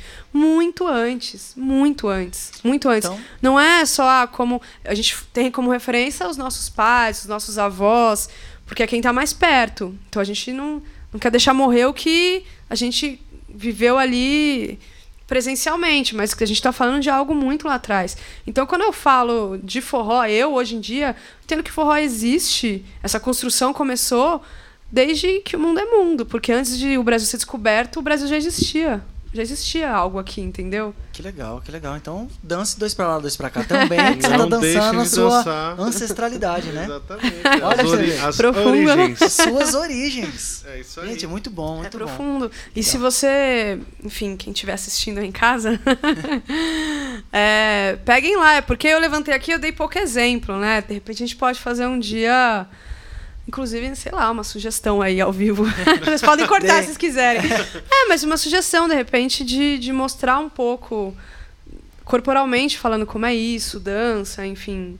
De repente pode ser um caminho também. Claro, Eu sei que, que o viés é mais entrevista, mas de repente para eles entenderem um pouco melhor de onde a gente está querendo chegar, né? Porque falando fica mais difícil. Tá, você pode ficar à vontade De- se quiser. Na verdade, tem vantagem pra quem tá vendo ao vivo a gente pelo YouTube e você que tá, vai, es- tá escutando a gente aí pelo podcast, né? Pro seu, sua plataforma de pod- Ah, é podcast preferida, você pode narrar o que você tá faze falando, Sim. fazendo Uhum. e as pessoas vão entendendo. Mas né? eu Tá entendi, nós vamos sim conversar. Acabando Pense nisso, aqui, a acabando aqui, a gente vai conversar num formato de, de mostrar, de, de registrar e, enfim, e conseguir. Você falou uma coisa de, de corporal e tudo, então sempre envolve o outro também, Uhum. né? A dança 2. Isso me remete muito também a respeito, é, o outro, o limite um do outro. como é que tá essa questão do forró, do assédio, do homem e mulher, de mulher com mulher, Uhum. homem com homem? Como que tá esse processo do forró? Então é Boa isso. pergunta. É, isso é uma coisa que, que sempre existiu, né? Enfim, existe na nossa sociedade, como eu disse. Se existe na sociedade, vai existir na dança também. Porque somos uma coisa só. E hoje em dia se fala bem mais nisso, né? Inclusive tem diversos grupos feministas aí, inclusive no forró. É, um deles, inclusive, é um trabalho bem bonito. Tem o Forró das Bonitas, tem, tem vários outros Forró grupos também. Assédio é, também, no Forró Sem. Assédio. Tem outros grupos aí que estão com uma pauta bem interessante sobre o assunto, porque realmente é um lugar que, para nós mulheres, chegou num, num lugar muito insuportável, assim, de se conviver. Quando a gente ainda dança, chega num forró e ainda dança com amigos, beleza, ainda rola. Mas e quando a gente quer realmente dançar com pessoas que a gente não conhece? E acontece muito, sim, de ter assédio. Muito, muito, muito. Até, até, o, Até mesmo hoje, com todo Mesmo com todas. Acontece, acontece. Qual que são as primeiras, os primeiros indícios de assédio, assim, que talvez a pessoa nem percebe, mas tá, já tem assédio no jeito de chamar pra dançar, por exemplo? Já existe? Ah, dizer, você sente a intenção. A intenção você sente quando a pessoa. Principalmente quando tem pessoas assim que vão pra curtir a balada de realmente querer beijar, beber. Beleza, se a pessoa quiser fazer isso, né? Mas é que tem gente que além disso ainda faz com desrespeito, né? Então, a forma que a pessoa chama pra dançar já é meio enviesada, você já sente que tem uma maldade ali. E na questão do, principalmente do abraço, a pessoa tocar e descer a mão e, e realmente a pessoa, enfim, pra outros lugares também ruins, assim, de, de, de, sei lá, a pessoa chegar a ficar excitado no meio da dança. Isso acontece. O próprio Ale do canto, vou falar do Ale aqui, mas é porque ele já contou casos que me assustaram, assim. Tipo, ele tirar pessoas do canto porque, sei lá, pessoas ejacularam no meio da dança, de verdade. Isso Que acontece, isso, já ouviram falar senhor. que isso acontece em É. ônibus? Isso acontece na dança. É absurdo que É. às vezes a pessoa não sabe sair dali, né? Ela Exatamente, tem pessoas que. não sabe o Se que é nem que tá acontecendo. Exatamente. Caramba. Não, É, é estou aqui- pesado, é, é pesado. Falar disso é pesado, é pesado. e é mas necessário. É, por isso que é bom, é necessário falar, Sim, né? é pesado Pô, e necessário falar. Porque tem gente, ah, o forró tá, tá. Ah, agora tem muita gente falando, mulher é Sim. chato. Não, mas não é chato, porque é bom até pra gente que talvez. é, a gente fala de de desconstrução, né? Às vezes a Sim. gente pode pecar nisso sem saber. Sim. né? A gente Hum. não quer, né? A gente não quer, igual, por exemplo, a forma. Eu tava vendo um vídeo, eu não sei se foi das bonitas, sobre postura, da forma que o homem às Sim. vezes se enverga pra cima da mulher. Então você Uhum. bota o peso, que já é praticamente um assédio ali, porque a mulher tá aqui, depois ela tá totalmente com a coluna envergada pra trás, porque o homem tá ali em cima. Exatamente. É, eu já presenciei assim de olhar, meu, que a- a- o cara tava tão assim, e a menina tava tão assim, que eu falei, cara, eles vão cair daqui a pouco. É. Porque, cara, não é possível. E se for olhar até pro Mas homem não é tem confortável como assim, né? se defender, vamos dizer assim. Tipo, quando começar, você- é, eu acho que também não, não é uma coisa que, que, que seja ruim. Dou-lhe Você... uma rasteira, Né? Tem, dando- dando uma porrada. dando uma porrada. Não é. Mas e aí, como é que. Tem na porrada. A gente fica tão sem graça que às vezes é, é, é muito complicado, assim. Eu. É claro que assim, quem tem mais conhecimento, quem já tem mais segurança, a gente se afasta e pronto. Fala, Quantas vezes eu já falei, aqui. meu, sai daqui, até chamei segurança, já cheguei a chamar segurança em forró, cheguei a chamar a gente que tem mais segurança. Quem tá começando fica em situações muito desconfortáveis, porque ela não sabe ainda como se comportar numa situação daquela. É, é e às vezes isso- ela nunca mais volta, o que é mais triste, a pessoa nunca Isso, mais isso. volta. O que eu queria perguntar é justamente isso. Uma pessoa que às vezes não. É, lógico, você, né, Sim. frequentadora, professora, tá ali inserida no meio, então eu imagino que você não tenha dificuldade em falar. Mas Uhum. assim, uma pessoa que tá começando ali, de repente ela tá. não tá no meio natural dela, né? Não tá. é, não é um peixe no aquário, né? É um peixe, tipo, é uma pessoa que tá ali conhecendo o ambiente e tal. De repente tem alguma, alguma dica que ela possa da, da maneira de se comportar caso ela perceba ou então é, alguma dica de uma maneira de perceber mesmo Sim, né porque sim. pode ser que ela nem perceba a, um, um- uma, um- o assédio enfim alguma Sim. coisa desse tipo É, primeiro, não é normal você sentir. Sentir o desconforto, alguma coisa já tá errada ali. Não é normal você sentir desconforto. Você pode sentir algum desconforto técnico, por exemplo. Ah, a postura da pessoa não tá tão adequada e aí tá forçando minha coluna. Mas aí você percebe que isso é porque a pessoa não sabe, não estudou, não, não sabe dançar, enfim, ela não tem entendimento daquilo. Agora você sentir que a pessoa tá avançando em você porque ela quer te beijar, aí é outra coisa, né? São coisas diferentes. Mas primeira coisa é, se você sentiu desconfortos que não sejam técnicos e sim desconfortos de invasão, né? Sentindo que a pessoa está sendo invasivo, não tenha dúvida, assim, não precisa ficar pensando, ai, será que essa pessoa está sendo invasivo? Não, sentiu que está sendo invasivo, está sendo invasivo e pronto. Não precisa pensar ainda sobre isso. Sentiu é, invasivo algum, seja uma mão, seja qualquer coisa, está sendo invasivo, afasta. Fala, dá licença, obrigada, não quero mais dançar, ou afasta com a mão mesmo. Ou se chegar em lugares muito críticos, como foi aquela situação que eu citei no canto, chama segurança mesmo. E, e, mas assim, é legal falar mesmo. Falar, olha, Sim. É, não bota a mão aqui não, Exatamente, o cara, é. Ou o cara vai atirar, opa, me desculpa e É. vamos aqui, né? Porque às vezes, por exemplo, ah, o cara pode tentar beijar, ou até a Sim. mulher também pode tentar beijar o cara e falar, Sim, pô, sim. tô afim, vamos só dançar? Beleza, se o cara continuar, É. né, ou a mulher continuar, enfim, é, aí sim acho que é um... Enfim, Sim, é, é um caminho também de você, de repente, conversar com a pessoa, ou falar que aquilo que ela tá fazendo não é legal. Porque quanto mais. de- É, porque você por- só também falar, não. A pessoa não vai quero. voltar a fazer isso com É. outra pessoa, né? Não, e até mesmo eu já vi, um- eu Tem já que vi ser um cara, didático. eu já vi um cara, foi até no Rio uma vez, cara, toda, era um, era um cara mais velho assim, mas tudo, ele- todas as meninas eles se esfregavam, assim, o que que as meninas faziam? Elas iam pro canto, ia cochichando uma com a outra. Aí eu falei, cara, como é que você sabe como é que vocês vão resolver? Fala primeiro pro cara, explana ele, Aham. fala assim, pô, cara, dança direito, não faz isso, não faz aquilo. E aí sim, e fala, não sei, pra todo mundo assim, porque se você fala pra uma e a outra às vezes não tem coragem de falar, o ciclo acaba ali. E o cara vai continuar O Sim. ciclo educativo do, do, É. tara- do tarado. tarado. É que assim também, né? Tem um lugar que é. Primeiro que é difícil falar, né? Você sair de uma dança assim já é difícil. Você falar, então, é mais difícil ainda, né? Primeiro que acontece muitas sensações quando você recebe um assédio. Você fica puto, você fica bravo, você fica indignado, você fica sem reação. A maioria das vezes, a primeira coisa que acontece é a gente ficar sem reação. Seja um assédio na dança, seja um assédio na vida. Primeira coisa, a gente fica meio sem reação, assim, pra depois a gente. Porque demora um tempo você entender que você tá sendo assediado. Às vezes você só entende quando você saiu de uma dança, às vezes você só entende muito tempo depois. Nossa, aquilo ali que eu experimentei, que eu senti desconforto, foi um assédio. Verdade. Então, na verdade, é um processo, né? Não necessariamente você falando vai adiantar alguma coisa também, infelizmente, né? Tem, é, é um, é um lugar complicado. Mas assim. a- a- a- que- o, o, o projeto do, do Pé Descalço, ele também tem essa função de já Sim. inserir as pessoas no, no, no- na dança já com essa consciência do que, Sim. do que seria... Sim, tanto que hoje em dia, inclusive esse lugar de que a gente tirou, porque antigamente ainda tem lugares que se falam, mas usava-se muito o termo damas e cavalheiros, né, na dança de salão. Até porque veio de um ambiente bem conservador mesmo, né?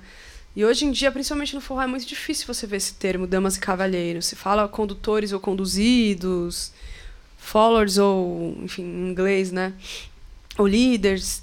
Existem outros nomes para trazer esse lugar que qualquer um pode conduzir, qualquer um pode ser conduzido. E, inclusive, esse papel né, do assédio, esse papel desse ponderamento todo feminino, traz justamente também esse lugar de que não é só o homem que propõe a dança, né? Tem toda essa parte da mulher também, da coisa acontecer em conjunto. Ao mesmo tempo que você me propõe, eu também te conduzo, eu também te, te, te convido a movimentos, né? E o quanto que os dois estão abertos a essa escuta. Então tem toda uma, uma transformação em cima desse contexto social também, que é bem legal. Inclusive, falando sobre isso, tem uma música que foi lançada, eu acho que há pouco tempo, que é da Mariana Idar, que o nome dela é Condução. É. E- e fala sobre, sobre isso. Eu acho bem legal esse som também. Sim, é verdade.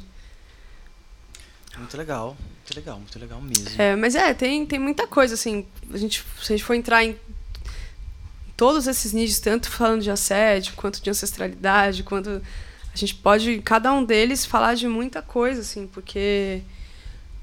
A gente fala de assédio hoje, mas a gente está falando de uma construção, a gente fala do ancestral, a gente, o ancestral também traz todo É muito machista forró. Exatamente, assim, né? também traz esse contexto, né? Mas de- em, em alguma, mesmo que seja pouco, sei lá, você sente alguma melhora? As, as pessoas estão conversando mais sobre isso e conscientizando as outras em si?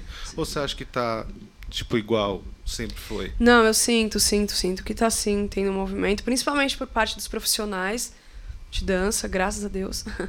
tá tendo um movimento grande já. Já sinto sim alguma diferença, principalmente homens se interessando mais em saber a respeito do que é realmente do que a gente está falando. Porque uma coisa é a gente conversar é, é sobre o que é óbvio, assim, a gente sabe que não é legal ser assediado tal. Agora, outra coisa é você realmente entender qual foi a construção disso, entender como o patriarcado influencia nisso, você entender realmente o que que a gente sente quando a gente passa por uma situação de assédio, sabe? Então, sinto muitos homens, bem mais homens procurando entender, procurando fazer diferente, sinto uma procura muito maior. E é claro, né, a gente não pode aqui ficar só apontando, né, e julgando. É uma construção e a gente sabe que estamos num caminho. Eu espero muito, tenho muita esperança de que há 10 anos a gente possa estar falando de outro jeito disso, sabe? Tipo, eu tenho De essa tudo, esperança, né? exatamente, Não de só na falar dança, mas... é, de, de repente a gente nem precisar estar falando de assédio como algo, caramba, existe isso ainda. Não, de repente a gente nem tá falando mais sobre isso, sabe? Então é isso, é uma construção, assim. Eu acho que daqui 10 anos, certamente a gente já vai estar falando diferente sobre isso, sabe? Eu Ah, espero vai muito. rolar, vai rolar. Porque, Eu também. é, uma hora o cara que, que continuar nessa linha, ele vai, né, ser o, o babaca do Uhum. rolê, então vai acabar. É, mas é um trabalho árduo, viu, meu amigo? É, tem que ter muita, muita resistência, muita força. É, é, é isso que a gente sabe, né? Porque é difícil. Que- Eu, pra, eu mesmo, pra desconstruir alguma coisa, pra ser conduzido, filho, eu não sei, acho que eu tenho que nascer de novo. Mas é, Porque só, eu não é sei. falta é, de treinar tem que, tem só, que, né? É, que tem que treinar, que você vai no forró. Não que. não- Cara, porque assim, dependendo, por mais que a postura aqui já é uma postura que já, já ensinam pra gente, ah, o homem pega assim. Sim. Uma vez, eu fiz aula de Zuki uma vez, porque tinha um negócio de abrir assim, que você puxava a mulher assim e já vinha. O professor, não, tem que vir com pegada, homem pega assim. Eu falei, não vou mais. não tinha essa pegada já, então falei, ah, então assim, já é, é- é uma construção que vai em cima da gente, assim, que aí eu falei, cara, não sei. É, Ah, mas eu, é, sei é. dançar, con- virar ao contrário. eu já, já vi, eu já vi, muito interessante, inclusive, ter, ter visto, né, um casal que tava dançando, e aí normal, cara, quando de repente eles trocaram, no meio, assim, tipo, deram um giro e quem tava conduzindo era a mulher. E eu falei, nossa, cara, e, e en- engraçado, né? Sim. Você tem o dobro de possibilidades, então fica muito mais rico, né? Fica Sim. muito mais bonito de, de assistir. E eu imagino que de dançar também, né? É, você vira literalmente uma dança a dois. Porque quando a gente fala de dança de salão, de dança a dois, enfim, é justamente a gente busca, eu pelo menos busco esse lugar de a gente compartilhar, de a gente se escutar. Então, quando a, a mulher ou a pessoa que está sendo conduzida, né, vamos fa- falar de homem e mulher aqui, né, que está mais dentro do contexto, a gente a gente tira a responsabilidade também só de vocês homens terem que fazer tudo fica pesado também pra vocês. Que nem eu falei, poxa, o homem que tá começando a dançar, chega no forró e ele tem tanta coisa pra pensar. Pra ele conseguir chamar alguém pra dançar, nossa, ele vai, talvez ele frequente forró uns três, quatro dias pra ele começar a ter coragem pra chamar alguém pra dançar. Se a gente desconstrói isso e pensa que é um lugar que não é responsabilidade dos dois o que tá acontecendo ali. Você não sabe Eu não tenho ensina. só que, ah, me leva aí, eu vou acompanhando. Não, eu influencio muito no corpo dele. Claro que hoje eu tenho segurança para falar disso, para fazer isso, porque eu estudo. Mas a ideia é que eu espero que nós, profissionais da dança, enfim, da cultura, que a gente busque justamente esse lugar de, poxa, vamos dançar junto, é junto, sabe? Tipo, a, a coisa compartilhada mesmo. Mas o homem, so, o homem sofre muita coisa assim, por exemplo, pra mulher chamar outra mulher pra dançar, Aham. é mais fácil do que o homem chegar e falar, vamos vamos dançar? Sim, sim, Imagina. tem todo esse lugar também, é. É, mas é isso, é uma, é uma construção, a gente tem que Tem que ir indo. É, estudar e não e resistir. Quando, quando a gente pensa, quando eu tô dançando e eu penso, e eu, e eu sinto que a coisa tá realmente compartilhada, você tá me influenciando, mas em alguns momentos eu te influencio. É como se fosse uma coisa só. Isso é tão gostoso, é como se fosse é um movimento único, assim. Você vai me influenciando Em algum momento eu vou te influenciando e aquilo vai acontecendo, que é onde a gente chega a falar de transcender, né? Transcendência. Quando eu saio de uma, uma dança que eu penso, que eu sinto, nossa, eu transcendi. Normalmente são esses lugares que a gente chega. A gente compartilha de uma forma tão equilibrada que, que a gente transcende. Eu tenho uma dúvida. Pode falar. Que é a seguinte. É, porque eu penso muito assim em, em como agregar hum, pessoas novas, né, uhum. a, ao, ao, forró, a, a, a, todo o circuito, enfim, as, as escolas de dança, tudo, tudo que tem a ver, né? E aí a, a minha pergunta é, é uma existe uma tentação de quem, por exemplo, já está num nível diferente de, de técnica, de, de, de estudo mesmo, de enfim, na, nessa questão da dança, de você, quando está num, num, num, numa casa de forró, você uhum. querer, você ter vontade apenas de dançar com aquelas pessoas que também têm essa técnica, né? Que, eh, ou pessoas com quem você desenvolve coisas e tudo mais, ou é, é tranquilo você também agregar, você, você olha para aquela pessoa você fala nossa com certeza essa pessoa não sabe né não sabe dançar tá aqui conhecendo sei lá e, e, e, também é tranquilo você ir lá e agregar essa pessoa e puxar e tudo mais, ou uhum. tem aquela vontadezinha de sempre estar tá ali com quem, uhum. né, com quem você já sabe que também tem um nível diferenciado tal. Fala, fala um Sim. pouquinho que eu quero saber. isso, isso é uma coisa bem falada, assim, né, no meio do forró. Porque, primeiro que tem um lado que é muito individual, tem pessoas que, que são mais abertas a chegar no forró e Principalmente esse lugar que é muito importante, que inclusive você acabou de me reforçar, de agregar mais pessoas. Isso é muito importante que a gente tenha esse essa abertura, né, de pensar em quem está começando para agregar mais pessoas, porque a gente precisa de mais pessoas, né? Mas isso é muito individual de cada um, né? Tem pessoas que realmente não gostam de, de dançar com quem está começando, enfim. Mas tem um lado técnico, posso falar de um lado técnico também, que a gente acaba buscando mais as pessoas que a gente conhece por conta da técnica que a gente sabe que a gente sabe que não vai machucar, que a gente sabe que vão é, que vão ser respeitosos, tem esse contexto social também. A gente a gente que tem aquela garantia, né? A gente sabe que vai ser uma dança boa, não só porque a pessoa sabe dançar, mas por conta dessas características, desses conceitos aí que a pessoa vai não vai me machucar, porque tem muitas vezes acontece também de a gente sair machucado, né? A pessoa não saber conduzir direito, querer, é, enfim, trazer algum movimento diferente, machucar mesmo. Eu já saí machucado, com o braço machucado. Então tem essa questão da garantia, assim, a gente acaba caindo, que é uma zona de conforto também, não deixa de ser. É uma zona de conforto. E, mas eu acho que tem, eu, por exemplo, eu tenho os dois lados, assim. Eu, como eu sou professora e tenho muito isso em mim, esse espírito de querer agregar todo mundo, eu gosto muito de dançar com pessoas novas, assim. Chego no forró, gosto de agregar pessoas novas. Mas não é todo dia que eu tô assim também. Tem dia que. Sei lá, às vezes tá mais. Tem dia que você quer brilhar. Não, e, e é isso. você quer brilhar. Não, às vezes, porque assim, quando a gente tá agregando pessoas novas, principalmente a gente que é professor, a gente acaba caindo no lugar do professor. Porque já é natural. Ou você acaba ou você acaba apresentando a escola, ou você acaba chamando para fazer uma aula, ou você acaba enfim, o, o lugar do nosso hobby acaba sendo nosso trabalho também. E às vezes eu quero separar isso, porque como eu trabalho com isso, às vezes fica muito pesado, às vezes eu quero chegar e só dançar. Então, tem dias que, por exemplo, eu danço com pessoas que eu não conheço, eu não quero dançar com ninguém conhecido, porque eu não quero ouvir falar de aula, não quero ouvir falar de nada, eu quero só me divertir. E tem dias que tudo bem, eu quero dançar mais com as pessoas conhecidas. Então, assim, isso varia. Mas, infelizmente, existe sim esse lugar de as pessoas irem pro forró e dançar só entre elas. Isso ainda tem muito, ainda tem muito. E é um pouco difícil, né? Porque tem esse lugar que, poxa, vamos agregar os outros, mas também tem outro lugar de você se. Ah, ah se, se divertir mesmo. É. Tipo, você vai se divertir mais quando você eu imagino, né? Porque eu também não é. sou dançarino. Mas assim, eu imagino que você vai se divertir mais quando você consegue é, explorar mais as coisas que você é. já, já aprendeu, já estudou, né? Eu acho que é bem, le bem legal você trazer essa fala, porque é um caminho muito difícil que a gente busca na dança, de na verdade a gente buscar prazer independente com quem você esteja dançando.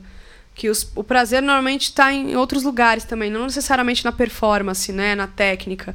Às vezes eu sinto muito prazer quando eu estou dançando com alguém, poxa, ele não sabe nada, assim, ele está realmente começando, mas ele está tão presente, mas ele está tão ali comigo, ele está se esforçando e ele quer e ele está se divertindo e ele e aí aquilo me dá um prazer, porque eu estou transmitindo prazer para outra pessoa e ele está ali comigo, ele está presente, ele está querendo muito fazendo aquilo. E às vezes a gente dança com pessoas que sabem muito tal, mas a pessoa nem te olha. Então é relativo, isso é bem relativo. Tem pessoas que sabem muito de técnica, mas não tem conexão, não é gostoso de dançar, a pessoa mal te olha, a pessoa nem se diverte. A pessoa tá tão técnica ali, querendo tanto às vezes dançar para fora, que ela nem tá ali com você, ela tá querendo se mostrar. Então isso é bem relativo também. Às vezes eu prefiro dançar e muitas vezes, na verdade, com gente... pessoas que estão mais começando do que pessoas que gostam do estrelismo, assim, na real. A gente consegue saber um pouco da personalidade da pessoa através da dança? Meu, consegue. que pergunta, hein, cara? Essa pergunta foi muito boa. E ela falou que consegue, agora conta agora. Conta consegue, consegue, que é justamente o que eu, o que eu tava falando, assim, de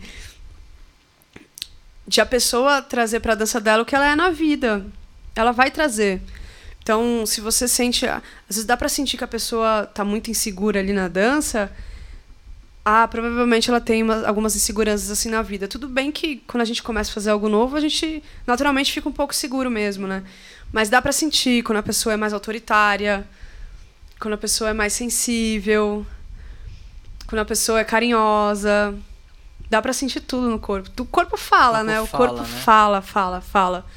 Você consegue sentir como vai ser aquela dança quando você dá o primeiro abraço. Eu, pelo menos, consigo. Na hora que eu abraço a pessoa, eu já consigo entender. Putz, essa dança vai ser para esse caminho. Vai ser uma dança confortável, vai ser uma dança acolhedora, vai ser uma dança fria. No abraço. No abraço. Se você está assistindo esse podcast e não se inscrever na aula, na, na, aula da Tamira agora, você realmente. Olha, eu não sei. Você não vai saber nem identificar esses aí. Não sei se você é normal. Tá bom. É... Que demais, então. então você... é, é muita coisa, né? Quando a gente fala de dança, é um universo tão gigante, tão incrível, que nem a gente falou de várias coisas até agora. A gente falou da ancestralidade, a gente falou da questão musical, aí tem a questão postural, aí tem a questão da sensibilidade, porque eu, eu gosto muito de falar que quando a gente dança, um bom dançarino é quando ele consegue trazer. Eu gosto muito de falar do lado animal e do lado racional. Tem um lado espiritual também aí, que o lado espiritual é o que me leva. Né? Eu acho que naturalmente a gente acaba tendo alguma espiritualidade. É, a gente acaba tendo alguma espiritualidade na vida, né? Só pelo fato de repente a gente acreditar em alguma coisa, já existe aí um lado espiritual, que isso também acaba interferindo de certa forma na dança, assim. É, principalmente como você tá no dia, se você tá bem, se você tá irritado. Então tem um lado espiritual aí que às vezes acaba interferindo também. E outros dois pontos, que é o lado é, é racional e o lado animal. O lado racional é o que me faz ter a técnica, é o que me faz pensar no que fazer. Então, quando eu for conduzir um giro, como é que eu faço isso? Eu tenho que levantar a mão, a posição da mão, em que momento eu giro. Então, eu estou todo momento racionalizando. Eu preciso do lado racional para eu saber o que fazer. Mas quando eu tô. E aí tem um lado animal, que é o lado que. Orgânico. Que traz as emoções, as sensações. Então, se eu estou abraçando você e eu sinto aquela música me emociona, eu sinto vontade de chorar, eu choro. É um lado animal. Eu tenho isso, isso é instintivo no meu corpo. Se eu tô com vontade de respirar com você, eu respiro. Se eu tô com vontade de te abraçar mais forte, mais intenso, eu te abraço. Se enfim, é onde a gente traz emoção. Se eu tô com vontade de me divertir, de brincar no meio daquela dança, eu me divirto, eu sorrio, eu, eu dou risada. Isso é um lado animal. Então, quando a gente traz, eu penso eu, quando a gente traz muito lado técnico, lado racional, a dança fica chata. Porque você está muito cabeção, você está todo momento só pensando, pensando, pensando. Fica, fica fria aquela dança, não tem emoção. E a gente está falando de corpo, a gente está falando de, de algo que a gente se expressa ali. Se a gente tem só o lado animal, que é emoção, a coisa fica muito também. Pode, inclusive, passar do limite, né? Sim. Às vezes a gente sente atração por alguém, como é que a gente não ultrapassa esse limite? A gente usa o nosso racional para saber o que fazer naquela situação. Então é importante também ter o racional. E aí é onde eu trago que é muito importante para mim um bom dançarino ter esses dois lados equilibrados, né? Ele ter esse lado racional para saber o que fazer, para entender a técnica, para aquilo ser confortável, blá, blá, blá, mas ele também tem o lado do lado da emoção para aquilo ser prazeroso, para aquilo ser prazeroso. Você acha Sem a emoção é prazeroso?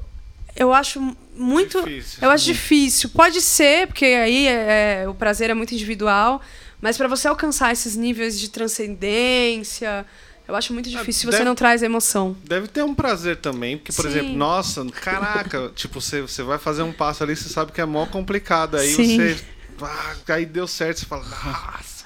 Você acha que é bem difícil por isso que você falou?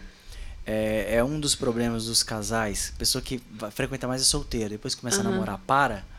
É por causa dessa coisa mais emocional que todos sentem, né? Uhum. Não tem como. Você tá solteira, você se apaixona ali, você dá uma olhadinha ali. Aí quando você tá namorando, você fala, não, não vou mais porque rola esse ciúme. Então o ciúme é grande, né? É. Olha. Tem uma explicação lógica? Sim. É que assim, é, eu, eu, eu, o que eu sinto é que quem já dança, os casais que se conheceram na dança, tem mais facilidade de lidar com isso. Eu mesmo namorei uma pessoa há muito tempo que foi da dança. A gente se conheceu na dança. Então, a gente nunca teve problema com isso. Porque a gente, a gente que dança, a gente entende que são coisas diferentes.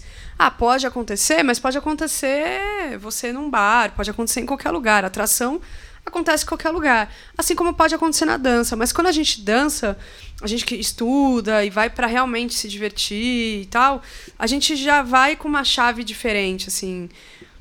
É claro que tem pessoas que vão sim com viés de ficar com alguém, mas a gente realmente dança pelo prazer da dança. Se acontecer alguma atração, é, uma, é um segundo plano ali, sabe? É, então, eu acho que para os casais que se conhecem assim na dança é mais tranquilo. Não vejo tanto.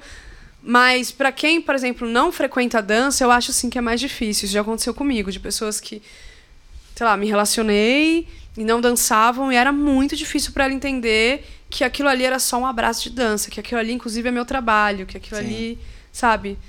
É porque eu imagino que pra pessoa assim, porque por mais que você tá na rua, você falou Sim. num bar, o cara chega e começa a falar, não, tô acompanhada, ou não quero e tal, beleza. Sim. Só que o cara que já tá com uma intenção errada, vou falar mal intencionado, intenção errada, porque ele não tá afim de dançar, ele tá afim de te conhecer melhor, ou tentar. Uhum.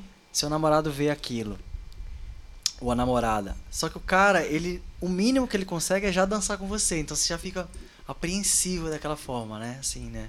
Então é difícil de lidar com ciúmes assim na dança, né? Sinto que tem um lado do Will ali colocando pra fora o sentimento dele, né? Que eu acho Pode- que é a se dor abrir, de, Will. Eu acho que é a dor de muita gente. Não, eu, eu já não danço. Aham. Eu não danço assim porque já dá É. problema. É, mas isso aí é uma questão também estrutural, né? De que aí tá fora da dança também, né? Que é a questão de apego, de posse, que é uma construção patriarcal também. Tem esse lugar. Sim. Eu sei que ciúmes acontece tanto do lado da mulher quanto do homem. E isso vai existir, com certeza. Isso na dança existe também. Mas aí eu acho que é, é muito individual também, de, de como cada um lida e como cada um constrói sua relação em si, né? Mas eu acho que quem tá ali se propondo a dançar tem que tem que estar aberto É, mas eu mesmo. acho que a- é isso, né? É exatamente essa educação. Vá pra dançar, É, exatamente. mais. Mas é uma situação bem complicada, porque ve- veja bem, você não. vo- Você começa a se relacionar com uma pessoa e aí, por um lado, você, você sente ciúmes dessa pessoa tá dançando Dançando com com outras outro. pessoas. Por outro lado, você. a- a- Cara, você sabe, se você verdadeiramente gosta dessa pessoa e sabe que essa pessoa gosta de dançar, como que você vai falar não?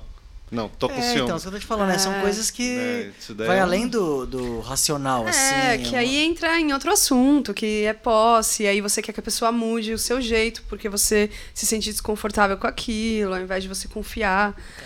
Aí, é, a gente Evolução. entra Então, no... qual é, dica que você dá? Qual dica que você dá? Eu dou. Eu dou uma dica assim, não seja possessivo. E você dá o quê? Ah, seria a Não mesma seja coisa. ciumento. É. Você tá. É, entender que, que, na verdade, a dança. Tem pessoas, sim, que buscam a dança por um lugar social. Mas entender o porquê que aquela pessoa está buscando a dança. Porque não é um social só de você querer conhecer alguém para se relacionar e ficar. Não é esse social. Às vezes você quer conhecer pessoas só para você conhecer e, e ter amizades. Não necessariamente você está procurando alguém para ficar, ou enfim. E, e entender que muitas vezes as pessoas procuram a dança pela pelo simples fato de querer também descobrir o seu próprio corpo, sabe? Quantas pessoas, e isso é muito, muito potente. Eu tô dizendo de pessoas que deixam de tomar remédio para depressão, pessoas que deixam de frequentar psicólogo, psiquiatra, porque elas estão ali dançando. Quando eu falo assim que a construção na dança que eu que inclusive me fez sair da área jurídica para ir para dança é porque eu comecei a ver que isso é muito potente, muito potente. Pessoas que saíram da depressão, pessoas que já me falaram, Tami, se eu não estivesse aqui com você hoje, provavelmente eu chegaria em casa e me mataria. Eu já ouvi coisas assim de alunos meus, sabe? É muito, muito. Por isso que é um trabalho quando a, quando a gente chega nesse lugar dos ciúmes, do pra gente que trabalha com dança, é algo que assim, Já é tá muito lá atrás, porque o nosso propósito, na verdade, é outro, sabe? É realmente transformar vidas, transformar é outro lugar, sabe? É idosos, realmente já vi Sim. falar, ah, aposentei, eu ia estar em casa, mas eu venho dançar. E eles vão assim. Canto da Ema já tem vários que vão de quarta a domingo. No- quando eu morava no Rio, ia de segunda a segunda, tava lá no forró. Sim. Falou, eu ia fazer o que em casa? Eu vou morrer lá, eu danço aqui que eu exercito, eu transpiro pra caramba, Sim. bebo muita água. Não, imagina, você passa a noite inteira abraçando pessoas. Gente, até me arrepiei agora de saudade. Saudade, né? É, Não, pois e é, é. eu acho que o forró e a delícia. dança é viciante por causa disso, porque cada dia é uma pessoa, cada dia é uma dança, cada dia é uma coisa que Sim. você não vai esperar nunca. Não tem como não viciar, né? É muito bom esse, essa atmosfera. Não tem como você prever, começa a falar, ah, vou ter aquela dança gostosa. Às vezes você não vai ter. É, e às vezes você vai Às ter vezes três, é. às vezes vai ser a noite toda. É que aí se constrói um estereótipo também, né? De que, ah, você vai pro forró, você vai fazer sacanagem. Tem toda uma questão da cultura. A mesma coisa que é vendido, sei lá, o carnaval lá fora, é também vendido forró, é também vendido outras, enfim, manifestações, assim, que, que é. Que foge do que é mesmo. É, mas É quando- também esse lado, é também um lado que as pessoas procuram pra pegação, é também, não dá pra dizer que não é. A gente vê isso no forró, mas não é só isso, né? É muita coisa, muita É coisa. muita coisa. É muita coisa. É, É, quem cara, é porque- viciado mesmo, eu acho que não é por, por conta de pegação. não, não, é- porque senão iria em Não, outros mas é porque lugares vicia também, né? mesmo, vicia, cara. Eu, eu, na época, eu sou tão viciado em forró que mesmo eu não dançando, eu vou pra beber. Fico ali no quietinho, escutando a música, vendo. No canto mesmo, quando eu subia, eu ficava olhando isso. Ó, eu Sim. conheço uma pessoa que dá aula, se você quiser. Gente, Não, vamos fazer eu- aula. Eu ficava ali na arquibancada, bebendo, vendo o show ali. E eu ficava assim, caramba, cara, parece um jogo de xadrez, cara. Que vinha aquela onda assim, terminava a música, todo mundo vinha zum, pra cá. Aí começava a dançar e você viu o cara assim, hum, tipo o cara que tá fazendo é, estratégia de jogo de futebol. Atacante joga a bola aqui, você viu, porque o cara que tava ali tava olhando a menina do outro lado, que tava olhando o cara de cá, e no- quando começa a música eles fazem assim, ó. E, é, e é, inclusive, eu até trazer uma dica aqui, né, para mulheres, principalmente, mas acho que para todo mundo. Eu, na verdade, quando chego no forró, eu tenho um ritual. Assim, quando eu chego, eu observo primeiro o forró, sabe? Eu observo, eu tenho um ritual de até para eu me conectar mesmo, que aí já é uma coisa mais de sensibilidade assim também. Então, eu primeiro observo, observo quem tá dançando, eu gosto muito de chegar quando a banda já tá começando a tocar, porque eu gosto muito de som ao vivo, né? Então, aí eu fico um tempo, eu assisto a banda primeiro. Quando eu assisto, eu já me conecto de outro jeito. Então, eu já começo a dançar de outra forma, porque ver os músicos tocarem já me traz outra sensação. Porque da, da forma que cê- vocês estão transcendendo no palco, vocês transmitem isso pra mim. Então, eu já começo a dança com outra energia. Então, eu tenho todo o ritual. Só que aí não é só um ritual também de de sensibilidade, é um ritual também de você se cuidar, de você olhar o que está acontecendo no baile, porque quando você observa, você fora você já consegue ver quem tá com boa e má intenção, entendeu? Então, de se proteger também, de não chegar e só, uhul, vou só me divertir, o forró é o melhor lugar do mundo. Não, o forró também é um lugar de coisas ruins, né? Porque o forró que a gente vive hoje aqui no Sudeste, no Canto da Ema, outras casas, enfim, a gente tem esse privilégio de ser um lugar ainda que tem pessoas muito boas, pessoas que se cuidam, que, meu, a gente consegue ter amizades. A gente tá falando de um lugar privilegiado do forró, né? Porque tem muitos lugares, muitos forrós ainda no Nordeste, enfim, que não é, o forró não é uma coisa só bonita. Existe muita briga, sim, existe muita coisa ruim, sim. Então, se a gente vai pegar lá atrás, assim, é, os forrós eram. Eu não sei se o canto da Ema, o palco é virado para para a porta por conta desse contexto, mas antigamente os forrós eles eram eles o, o palco ficava sempre virado para a porta para ver que, realmente para os músicos verem quem está chegando no forró e para saber quem está chegando com intenção de briga. Então, os sanfoneiros, eles sempre ficavam mais para trás, assim, justamente para não acontecer de os caras que estavam buscando briga pegar o facão e cortar o fole da sanfona, porque se cortava o fole da ah, sanfona, sim. acabava o forró. Então tem todo o contexto cultural até do porquê que o palco é virado pra não, porta. Você pegou esse minuto de sabedoria aqui, viu, né? que eu não sabia também, Sim. não. Eu sei que também o forró então, é... faca vem disso, porque eles é... vinham com o facão na cintura Total. e vai dançando, o facão ficava batendo assim, né? Inclusive, um Show. contexto da, da, da posição da dança também. Porque eles colocavam a pessoa, a mulher, no caso lá, era homem e mulher mesmo, né? É, eles colocavam a posição que eles colocavam a mulher para dançar era justamente para esconder o facão e ela nem sentia que ele estava com o facão. E aí, esse lugar também de rodar a mulher tinha todo também um contexto de você provocar briga para um outro cara, provocar ciúmes, provocar inveja, e aí dali partir uma briga. Tem todo um contexto social também dos movimentos que existem no forró. Não é só ah, girar por girar ou quando a gente fala dança de salão, por exemplo, a ronda que acontece na dança de salão, é que no forró não tem isso. Mas na dança de salão tem uma ronda, a gente dança em sentido anti-horário, né? Tem uma organização. Isso acontece também por conta dos bailes aí da, da, da corte, da Europa.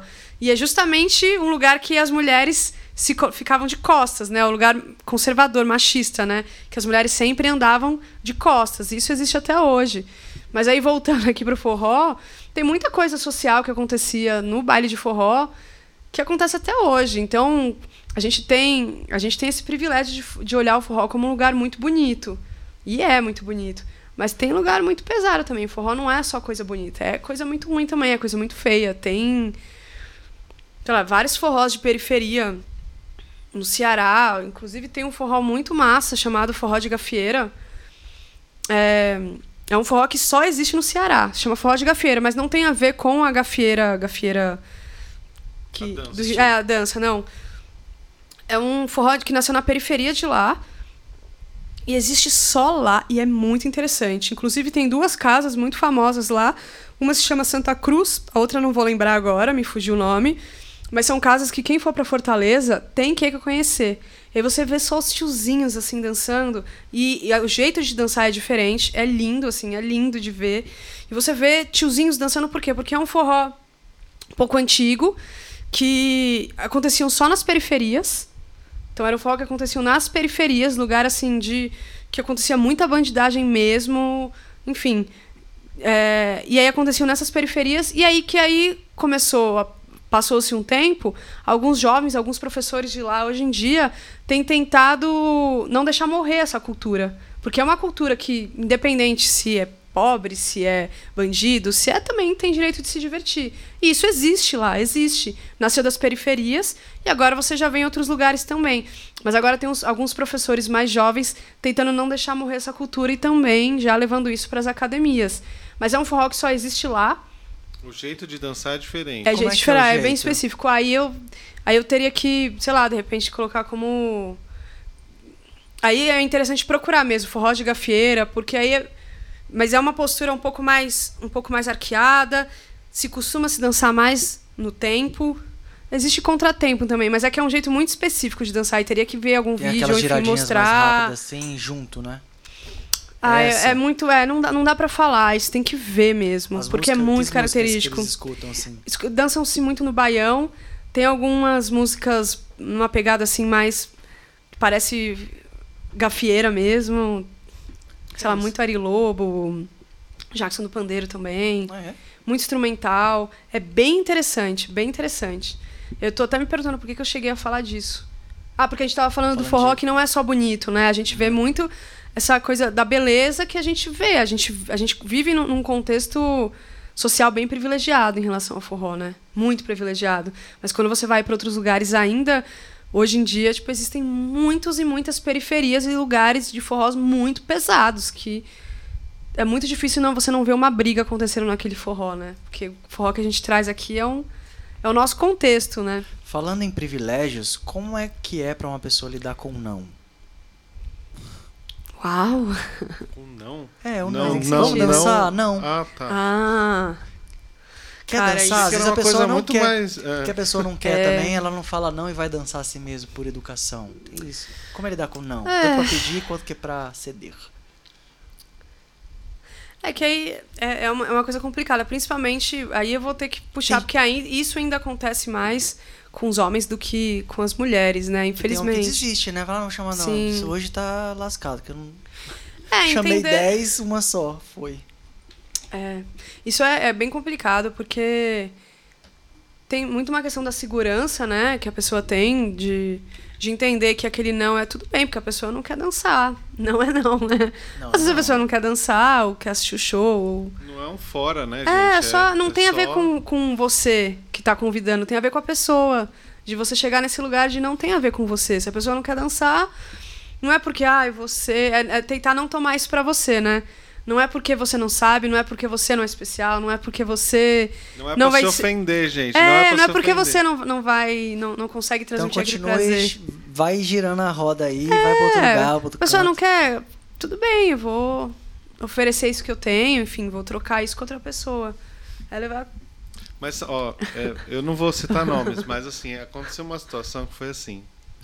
A gente tava num forró, aí tinha, um, tinha um, um- Amigo meu. amigo meu Sei. e ele. Não, é- era. E ele. E ele tava tocando forró e ele tava louco pra dançar, velho. Só que eu não sabia.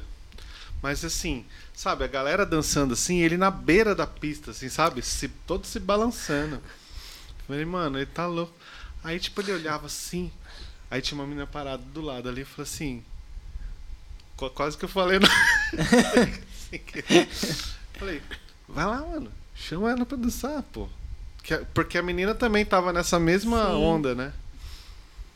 Aí ele olhou assim pro lado, assim, tá ligado? Aí falou, será? Eu falei, vai, mano.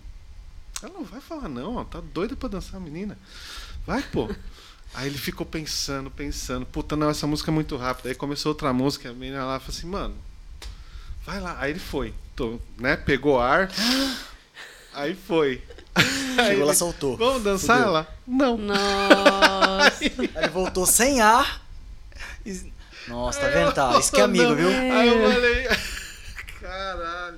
Aí eu Mas falei, todo mundo- meu, ia, né? Aí beleza. Só que o problema não foi esse, na verdade. O problema foi que, tipo assim, na mesma música, ela foi dançar, tá ligado? Então, com outra assim, pessoa.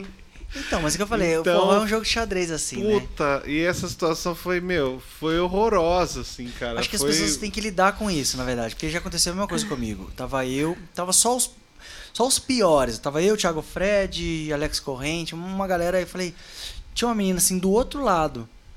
Aí ela tava olhando nossa direção. Aí eu falei, cara, essa menina tá olhando, eu vou chamar ela pra dançar. Aí eu falei pros meninos, ó, vou chamar aquela menina pra dançar ali porque ela tá olhando. Uhum. As meninas, beleza. Eu tava de chinela havaiana. Então, olha, eu nunca esqueço disso porque eu, eu coloquei, sabe o que você fala assim, colocar carroça na, na frente dos bois? Uhum. Então, eu fiz isso. Eu fui em direção a ela, tirei meu chinelo havaiana antes de chamar ela pra dançar, chamei, vamos dançar ela? Não. Aí eu saí, deixei o chinelo lá, pra você ter ideia de tão sem graça que eu fiquei. E eu falei, meu Deus, nunca mais perdi o chinelo havaiano porque fiquei tão sem graça. É, Não mas, tire o gente, chinelo havaiano é antes que- de dançar, gente. é, gente, não, não é fácil pros dois lados, assim. É difícil pros homens também. E tô falando de homem, né? Enfim. Porque quando a gente. Não sei se. É difícil também pra mulher que vai chamar outra mulher pra dançar. Também ainda tem essa dificuldade, né? Não é. Também. Sempre que- quando alguém vai chamar alguém pra dançar, independente se é homem ou mulher, eu acho que tem, tem esse desconforto, assim, de a pessoa não topar.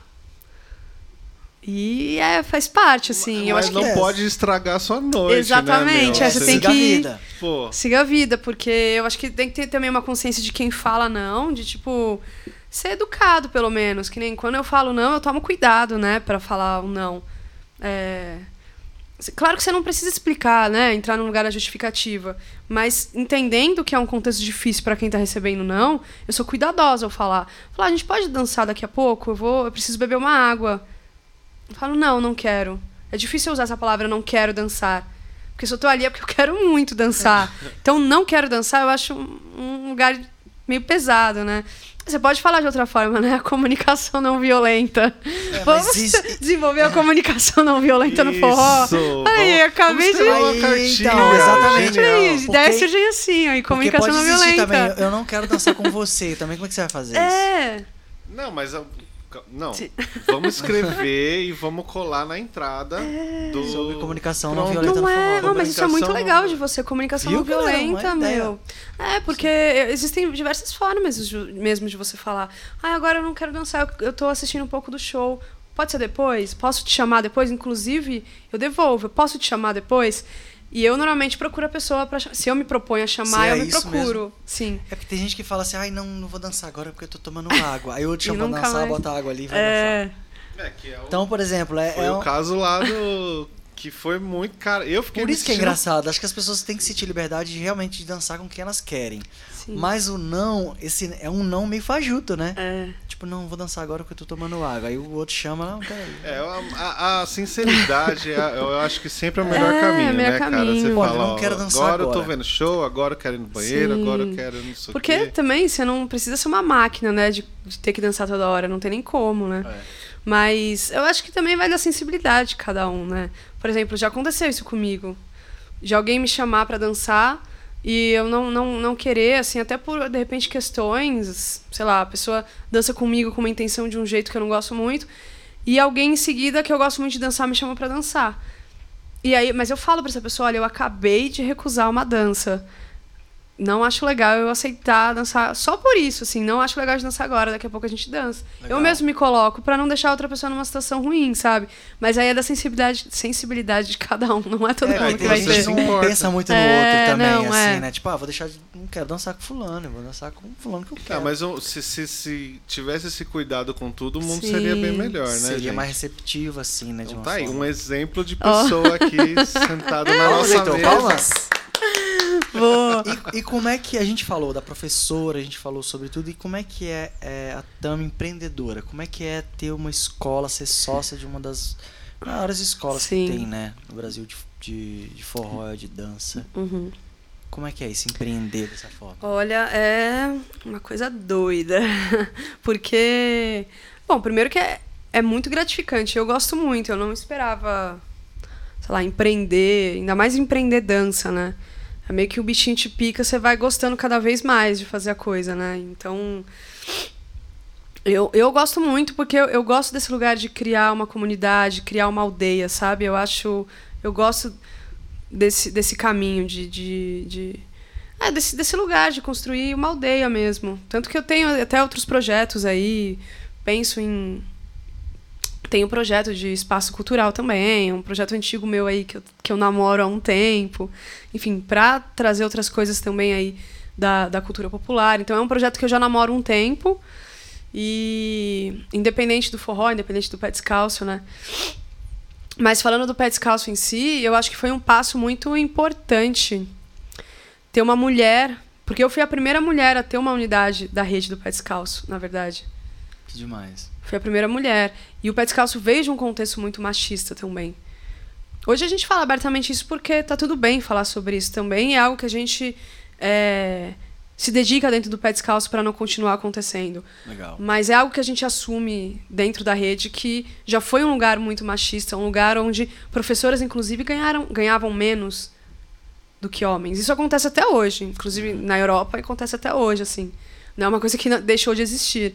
Mas acontecia dentro da rede há muito tempo atrás e a gente seguia esse contexto social onde professoras mulheres não eram professoras, eram acompanhantes do professor. Hum, e aquilo já me dava. Parceira, era parceira. Sendo que às vezes eu olhava assim e falava, nossa, mas essa menina tem muito mais experiência até do que ele que está dando aula. Mas caía nesse lugar de que era acompanhante, ali era uma parceira, não era professora em si, né? Então foi um passo muito importante ter. Hoje eu vejo assim como um. Agora a gente tem outras muitas outras mulheres é, assumindo papéis de lideranças, não só dentro do pé descalço, mas em outros lugares. Mas isso ainda era um lugar muito difícil de você ver, assim. Inclusive, quando eu fui convidada para ser sócia da escola, é, eu fiquei com um pouco. Tive dificuldades, assim, de lidar com. de expor. Desculpa. De expor. Tô até de expor. é. Quem tá só ouvindo não tá sabendo, gente. Quem tá ouvindo, eu dei uma babada aqui, ó. eu babei aqui de leve, só pra quem tá ouvindo saber. É o gosto do empreendedorismo. É, o gosto assim. do empreendedorismo. Ah, o doce da vitória. É isso. Mas eu tive muita dificuldade de, de, ah, de expor alguns pensamentos, de mudar algumas coisas, assim, que eu achava necessário, de ser ouvida. Tive dificuldade. Porque era eu tinha outras professoras mulheres, mas como líder de uma unidade da rede, era só eu, como mulher. Em São Paulo são quantas redes? São. Aqui são em São três. Paulo agora são três unidades. Pinheiros. Isso. É... E Santo André, né? Santo que é André, é ABC e o do canto. E você tá na do canto. do canto. Isso. E como é que foi chegar assim no canto? pra chegar e falar, Paulinho, vou dar uma é... aula aqui. Ah, o primeiro que o Paulinho é um querido, né? Poxa, saudades, assim. Eu tenho muito carinho pelo Paulinho e. E ah, o Paulinho sempre teve muito carinho, assim, pela gente, tanto pelo pé descalço quanto por mim, assim. Digo por mim porque. Ah, eu sempre. sempre. Eu sempre senti que o Paulinho acreditava muito no que eu fazia, muito nas minhas pesquisas, no meu olhar para o forró, que que, que tinha esse viés aí também cultural. Então eu sempre senti o Paulinho me incentivando muito, né? Então a gente fez um primeiro evento do Pé Descalço, era uma unidade só ainda, isso já faz 2014, 15, eu não lembro. Mas já faz tempo, éramos um, nem pensávamos em ter mais de uma unidade, nada disso. A gente fez um primeiro evento lá, que são os nossos exames, né? Que a gente tem esse esse evento aí de troca de colar, né? Que é bem parecido com a capoeira só que é por colar. E aí a gente propôs fazer um primeiro. A gente primeiro começou a ficar próximo, assim, de frequentar muito canto. E aí. Como foi? Eu acho que foi isso. Eu levei a proposta de a gente fazer o, o, o, um exame lá, né? E ele via, a galera do Pé Descalço começou a frequentar muito canto também. Eu acho que ele acabou criando um carinho também pela gente, né? Uhum. E, enfim, aí teve esse lugar também de ele acreditar muito, assim, no que eu fazia, no e aí ele, ele topou fazer um primeiro evento lá, um exame. E aí a gente fez, e aí foi tão legal. Tipo, eles gostaram tanto. E aí o meu receio era o Zé Roberto, né? Porque o Zé Roberto era mais bravo, né? Mas ele amou um o evento. Ele é... Não, ele é um amor, na a verdade gente, ele é um gente... amor. Ele é, eu gosto muito dele. Um Ai, beijo pro Zé Roberto. Um beijo saudades, pro Zé Roberto, um beijo pro Paulinho, muito Aqui saudade. tá o canto da Ema, uma parte. Aqui tá uma parte de você. Mas aí ele amou, ele amou, ele ficou super assim, relutante, não, né? Tipo, mas aí ele amou, assim, o evento. Foi muito legal mesmo. A energia maravilhosa. E aí depois a gente ficou. Todo mundo ficou pro show depois. Foi, uma, foi muito gostoso. Então esse primeiro evento foi lindo, assim. E aí, a partir daí, eles toparam é, continuar fazendo esses exames do pé descalço lá. E a gente acabou ficando mais próximo nisso, porque até então eram só os eventos, eram só os exames. Não tinha ideia de fazer uma unidade lá dentro.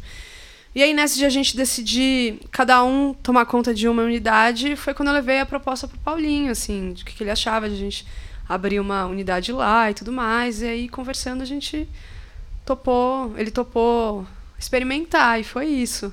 Nossa, e foi legal. bem legal, né? É. Inclusive, eu sempre chegava para trabalhar e o pessoal não gostava de ir embora, né? Porque era, era imagino que, né, uma aula tão boa e, e tem a parte Sim. do relaxamento depois. E a galera relaxava mesmo e, e ficava naquela zen, assim.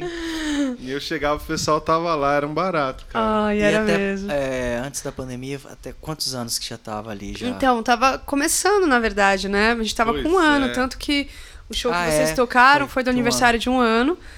Aí, fevereiro, março, já começou. Deu um ano e três meses, assim.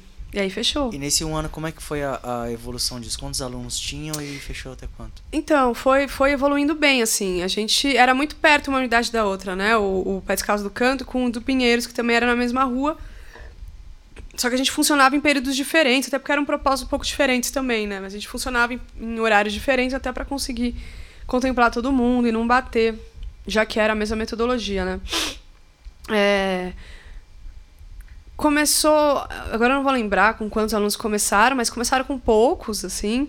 E quando a gente fechou, já estava com bastante alunos, assim. Eu acho que a gente já estava com torno de 100, 120 alunos.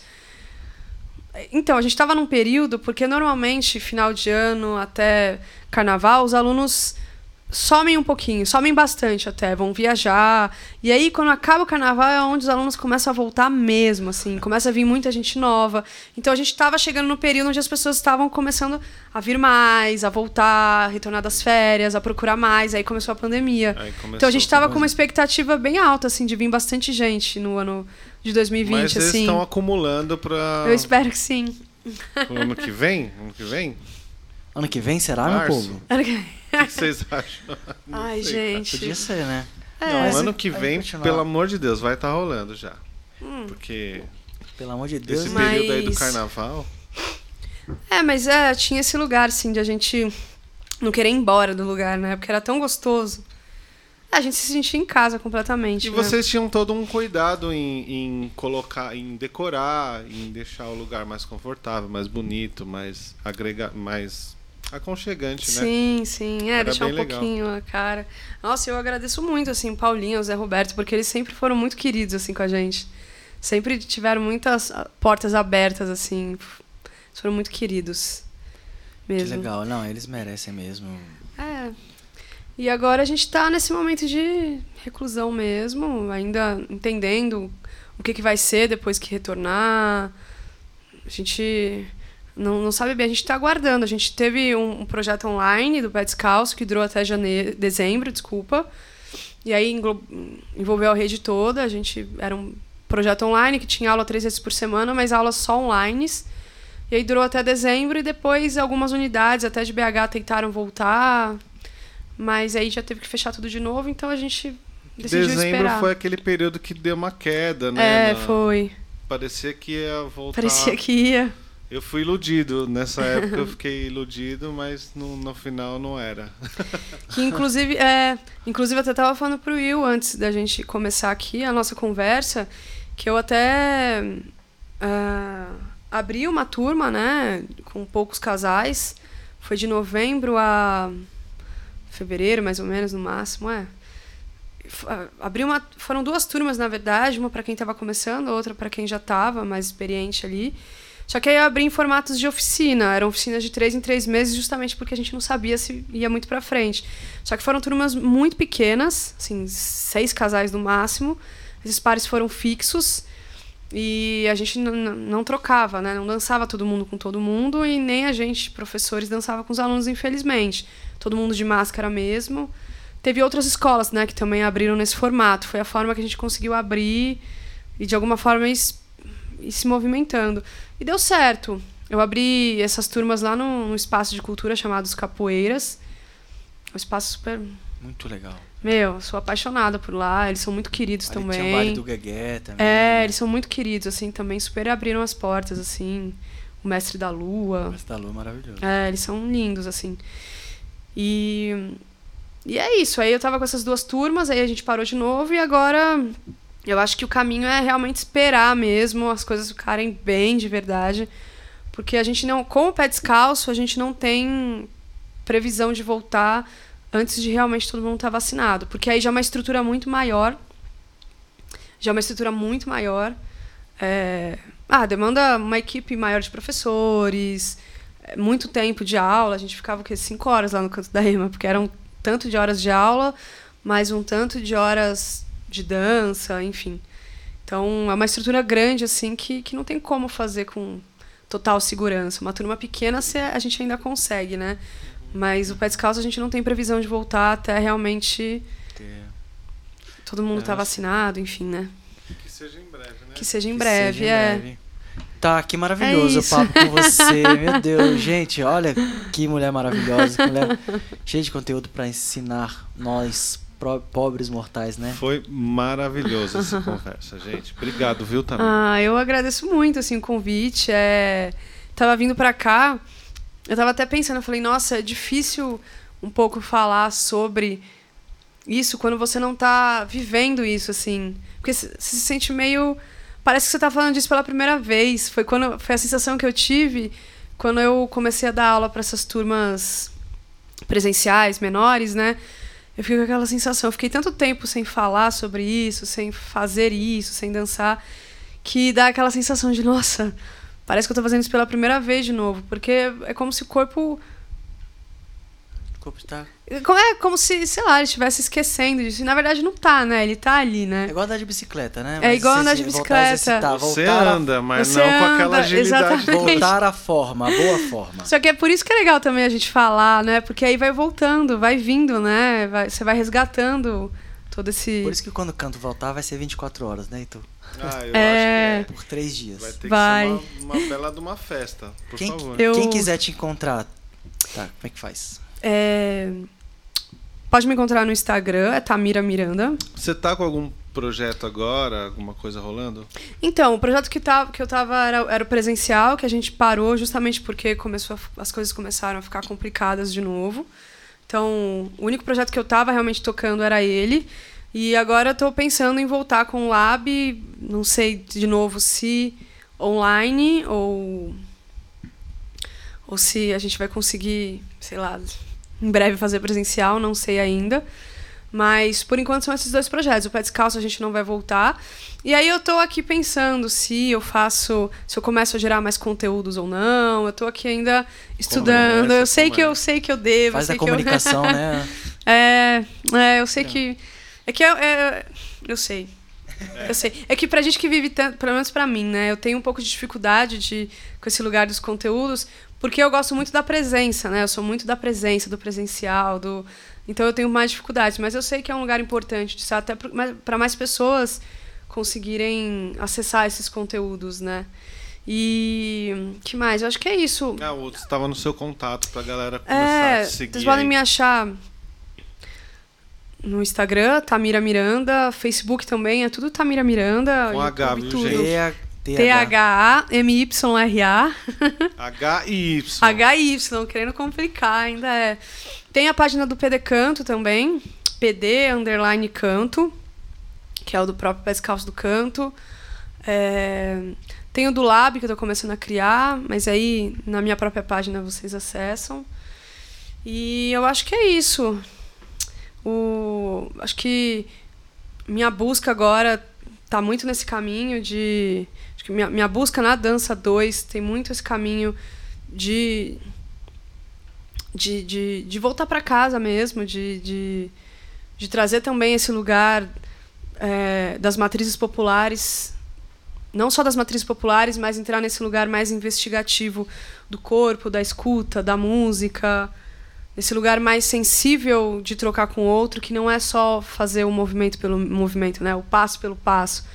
Tem muitas outras coisas aí antes de a gente chegar no, sabe? Muito então, caminho a percorrer, né? é, meu caminho tá mais ou menos nesse nesse, mais ou menos não, está total nesse nesse nesse sentido assim. E eu vou finalizar, olha, eu ainda vou fazer uma finalização bonita, Isso, porque eu lembrei. Não, vou fazer uma finalização bonita. É porque esses dias, olha, eu vou compartilhar aqui, porque eu achei muito bonito. Eu não assisto TV faz um bom tempo, assim. É muito raro eu assistir TV. Quando eu assisto, eu assisto Netflix e tal. Mas aí, esses dias, no domingo, sábado, sei lá, eu liguei a TV e tava passando Luciano Huck. E aí tava passando um jogo lá. é, Era um jogo. E aí quem tava participando do jogo era um casal que eles têm um espaço cultural na Casa Verde. E me emocionei tanto com a história deles, porque eles vieram e, com, com um contexto tão bonito da África, dos negros, de resistência. Todo mundo ficou muito emocionado. É, posso até falar o nome aqui da. Você pode falar tudo. Se Tá. Ai, que bom. Porque aí, já que eu tô aqui, eu aproveito de. Se alguém chegar até o final. É Ateliê Afrocultural. Ateliê Underline Afrocultural. Eles fazem um trabalho muito bonito com a cultura negra e tal. E aí eles foram nesse programa e eles começaram a falar muitas coisas, assim, é, da história da África, enfim. E aí ele contou um poema, né? E no final desse programa, ele, ele citou uma frase, assim, muito bonita, que ficou muito pra mim, assim. E essa frase é... Depois eu preciso ver qual que é o, o poeta que, que escreveu essa frase, né? Mas ele falou assim, é... O rio, quando ele não sabe de onde veio, ele seca e ele morre. E aí eu fiquei muito com isso assim na cabeça. Eu falei, nossa, é, é isso, assim. Se a gente não não sabe de onde a gente vem, se a gente não olha para onde a gente veio, se a gente não não não resgata e não não faz permanecer, né? Não não é, não, não, não tem isso como, como pertencimento, ele acaba morrendo mesmo. Eu acho que na cultura popular a gente vê muito isso, né? Acho que o, o, esse caminho assim da cultura popular que a gente vê muito forte é justamente esse lugar de não deixar morrer a cultura, né? De passar dos mestres para os discípulos, né?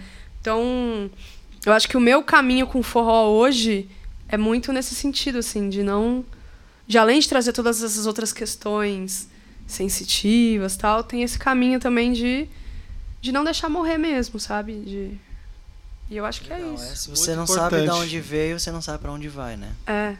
Maravilhoso. Muito legal, cara.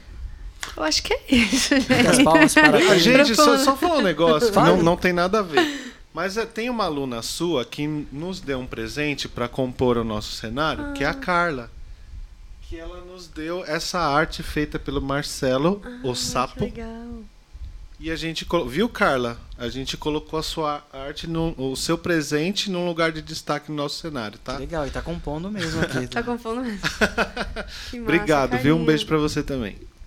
Ah, E gente. Muito obrigado pela presença e por tudo que você agregou Nossa, aqui nessa conversa aula, hoje pra gente. aula. Foi maravilhoso. Nossa, muito feliz de te receber. Ah, obrigada, obrigada, Will.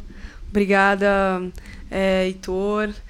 É, Ah, e é isso. Obrigada mesmo por ter aberto esse espaço para ouvir, para ouvir um pouco sobre dança, assim. Eu sinto um pouco de falta, assim, de abrirem mais esse espaço para a gente poder falar da dança, para a gente poder falar o que é isso, né? Porque é quando a gente fala de forró, a gente fala de tudo isso, né? A gente fala da dança, a gente Sim. fala da música, a gente fala Cultura, raiz, tudo. alimento, a gente fala de tudo, né? Então é importante a gente estar junto nessa, assim, estando junto mesmo, né? Músicos, dançarinos, enfim. Acho que ainda tem um lugar um pouco separado assim entre um e outro. Então agradeço esse espaço que você, que vocês nos deram. A gente gente, que falar um agradece. A gente pouquinho. agradece, Que obrigado isso. mesmo. E Somou demais. Ah, obrigada, foi ótimo. Então, pra você que gostou e acompanhou a gente até aqui, por favor, se inscreva no canal, Isso, dê like gente. no vídeo, compartilhe com os amigos. Essas três coisinhas aqui vai ajudar a gente demais e para essa mensagem chegar ao máximo de pessoas, né? Profissionais da dança, gente que quer aprender a dançar, gente que quer entender mais esse mundo. Tami deu uma aula aqui, procure ela para você aprender a dançar, aprimorar também. E não desistam de dançar, Não porque quando isso acabar, Nossa. A nossa, gente vai vai ser dançar É só vamos e vai ser maravilhoso. Vai ser maravilhoso. Isso aí, gente. Valeu. Obrigado. Valeu, um beijo! Até a Obrigado, próxima! Valeu.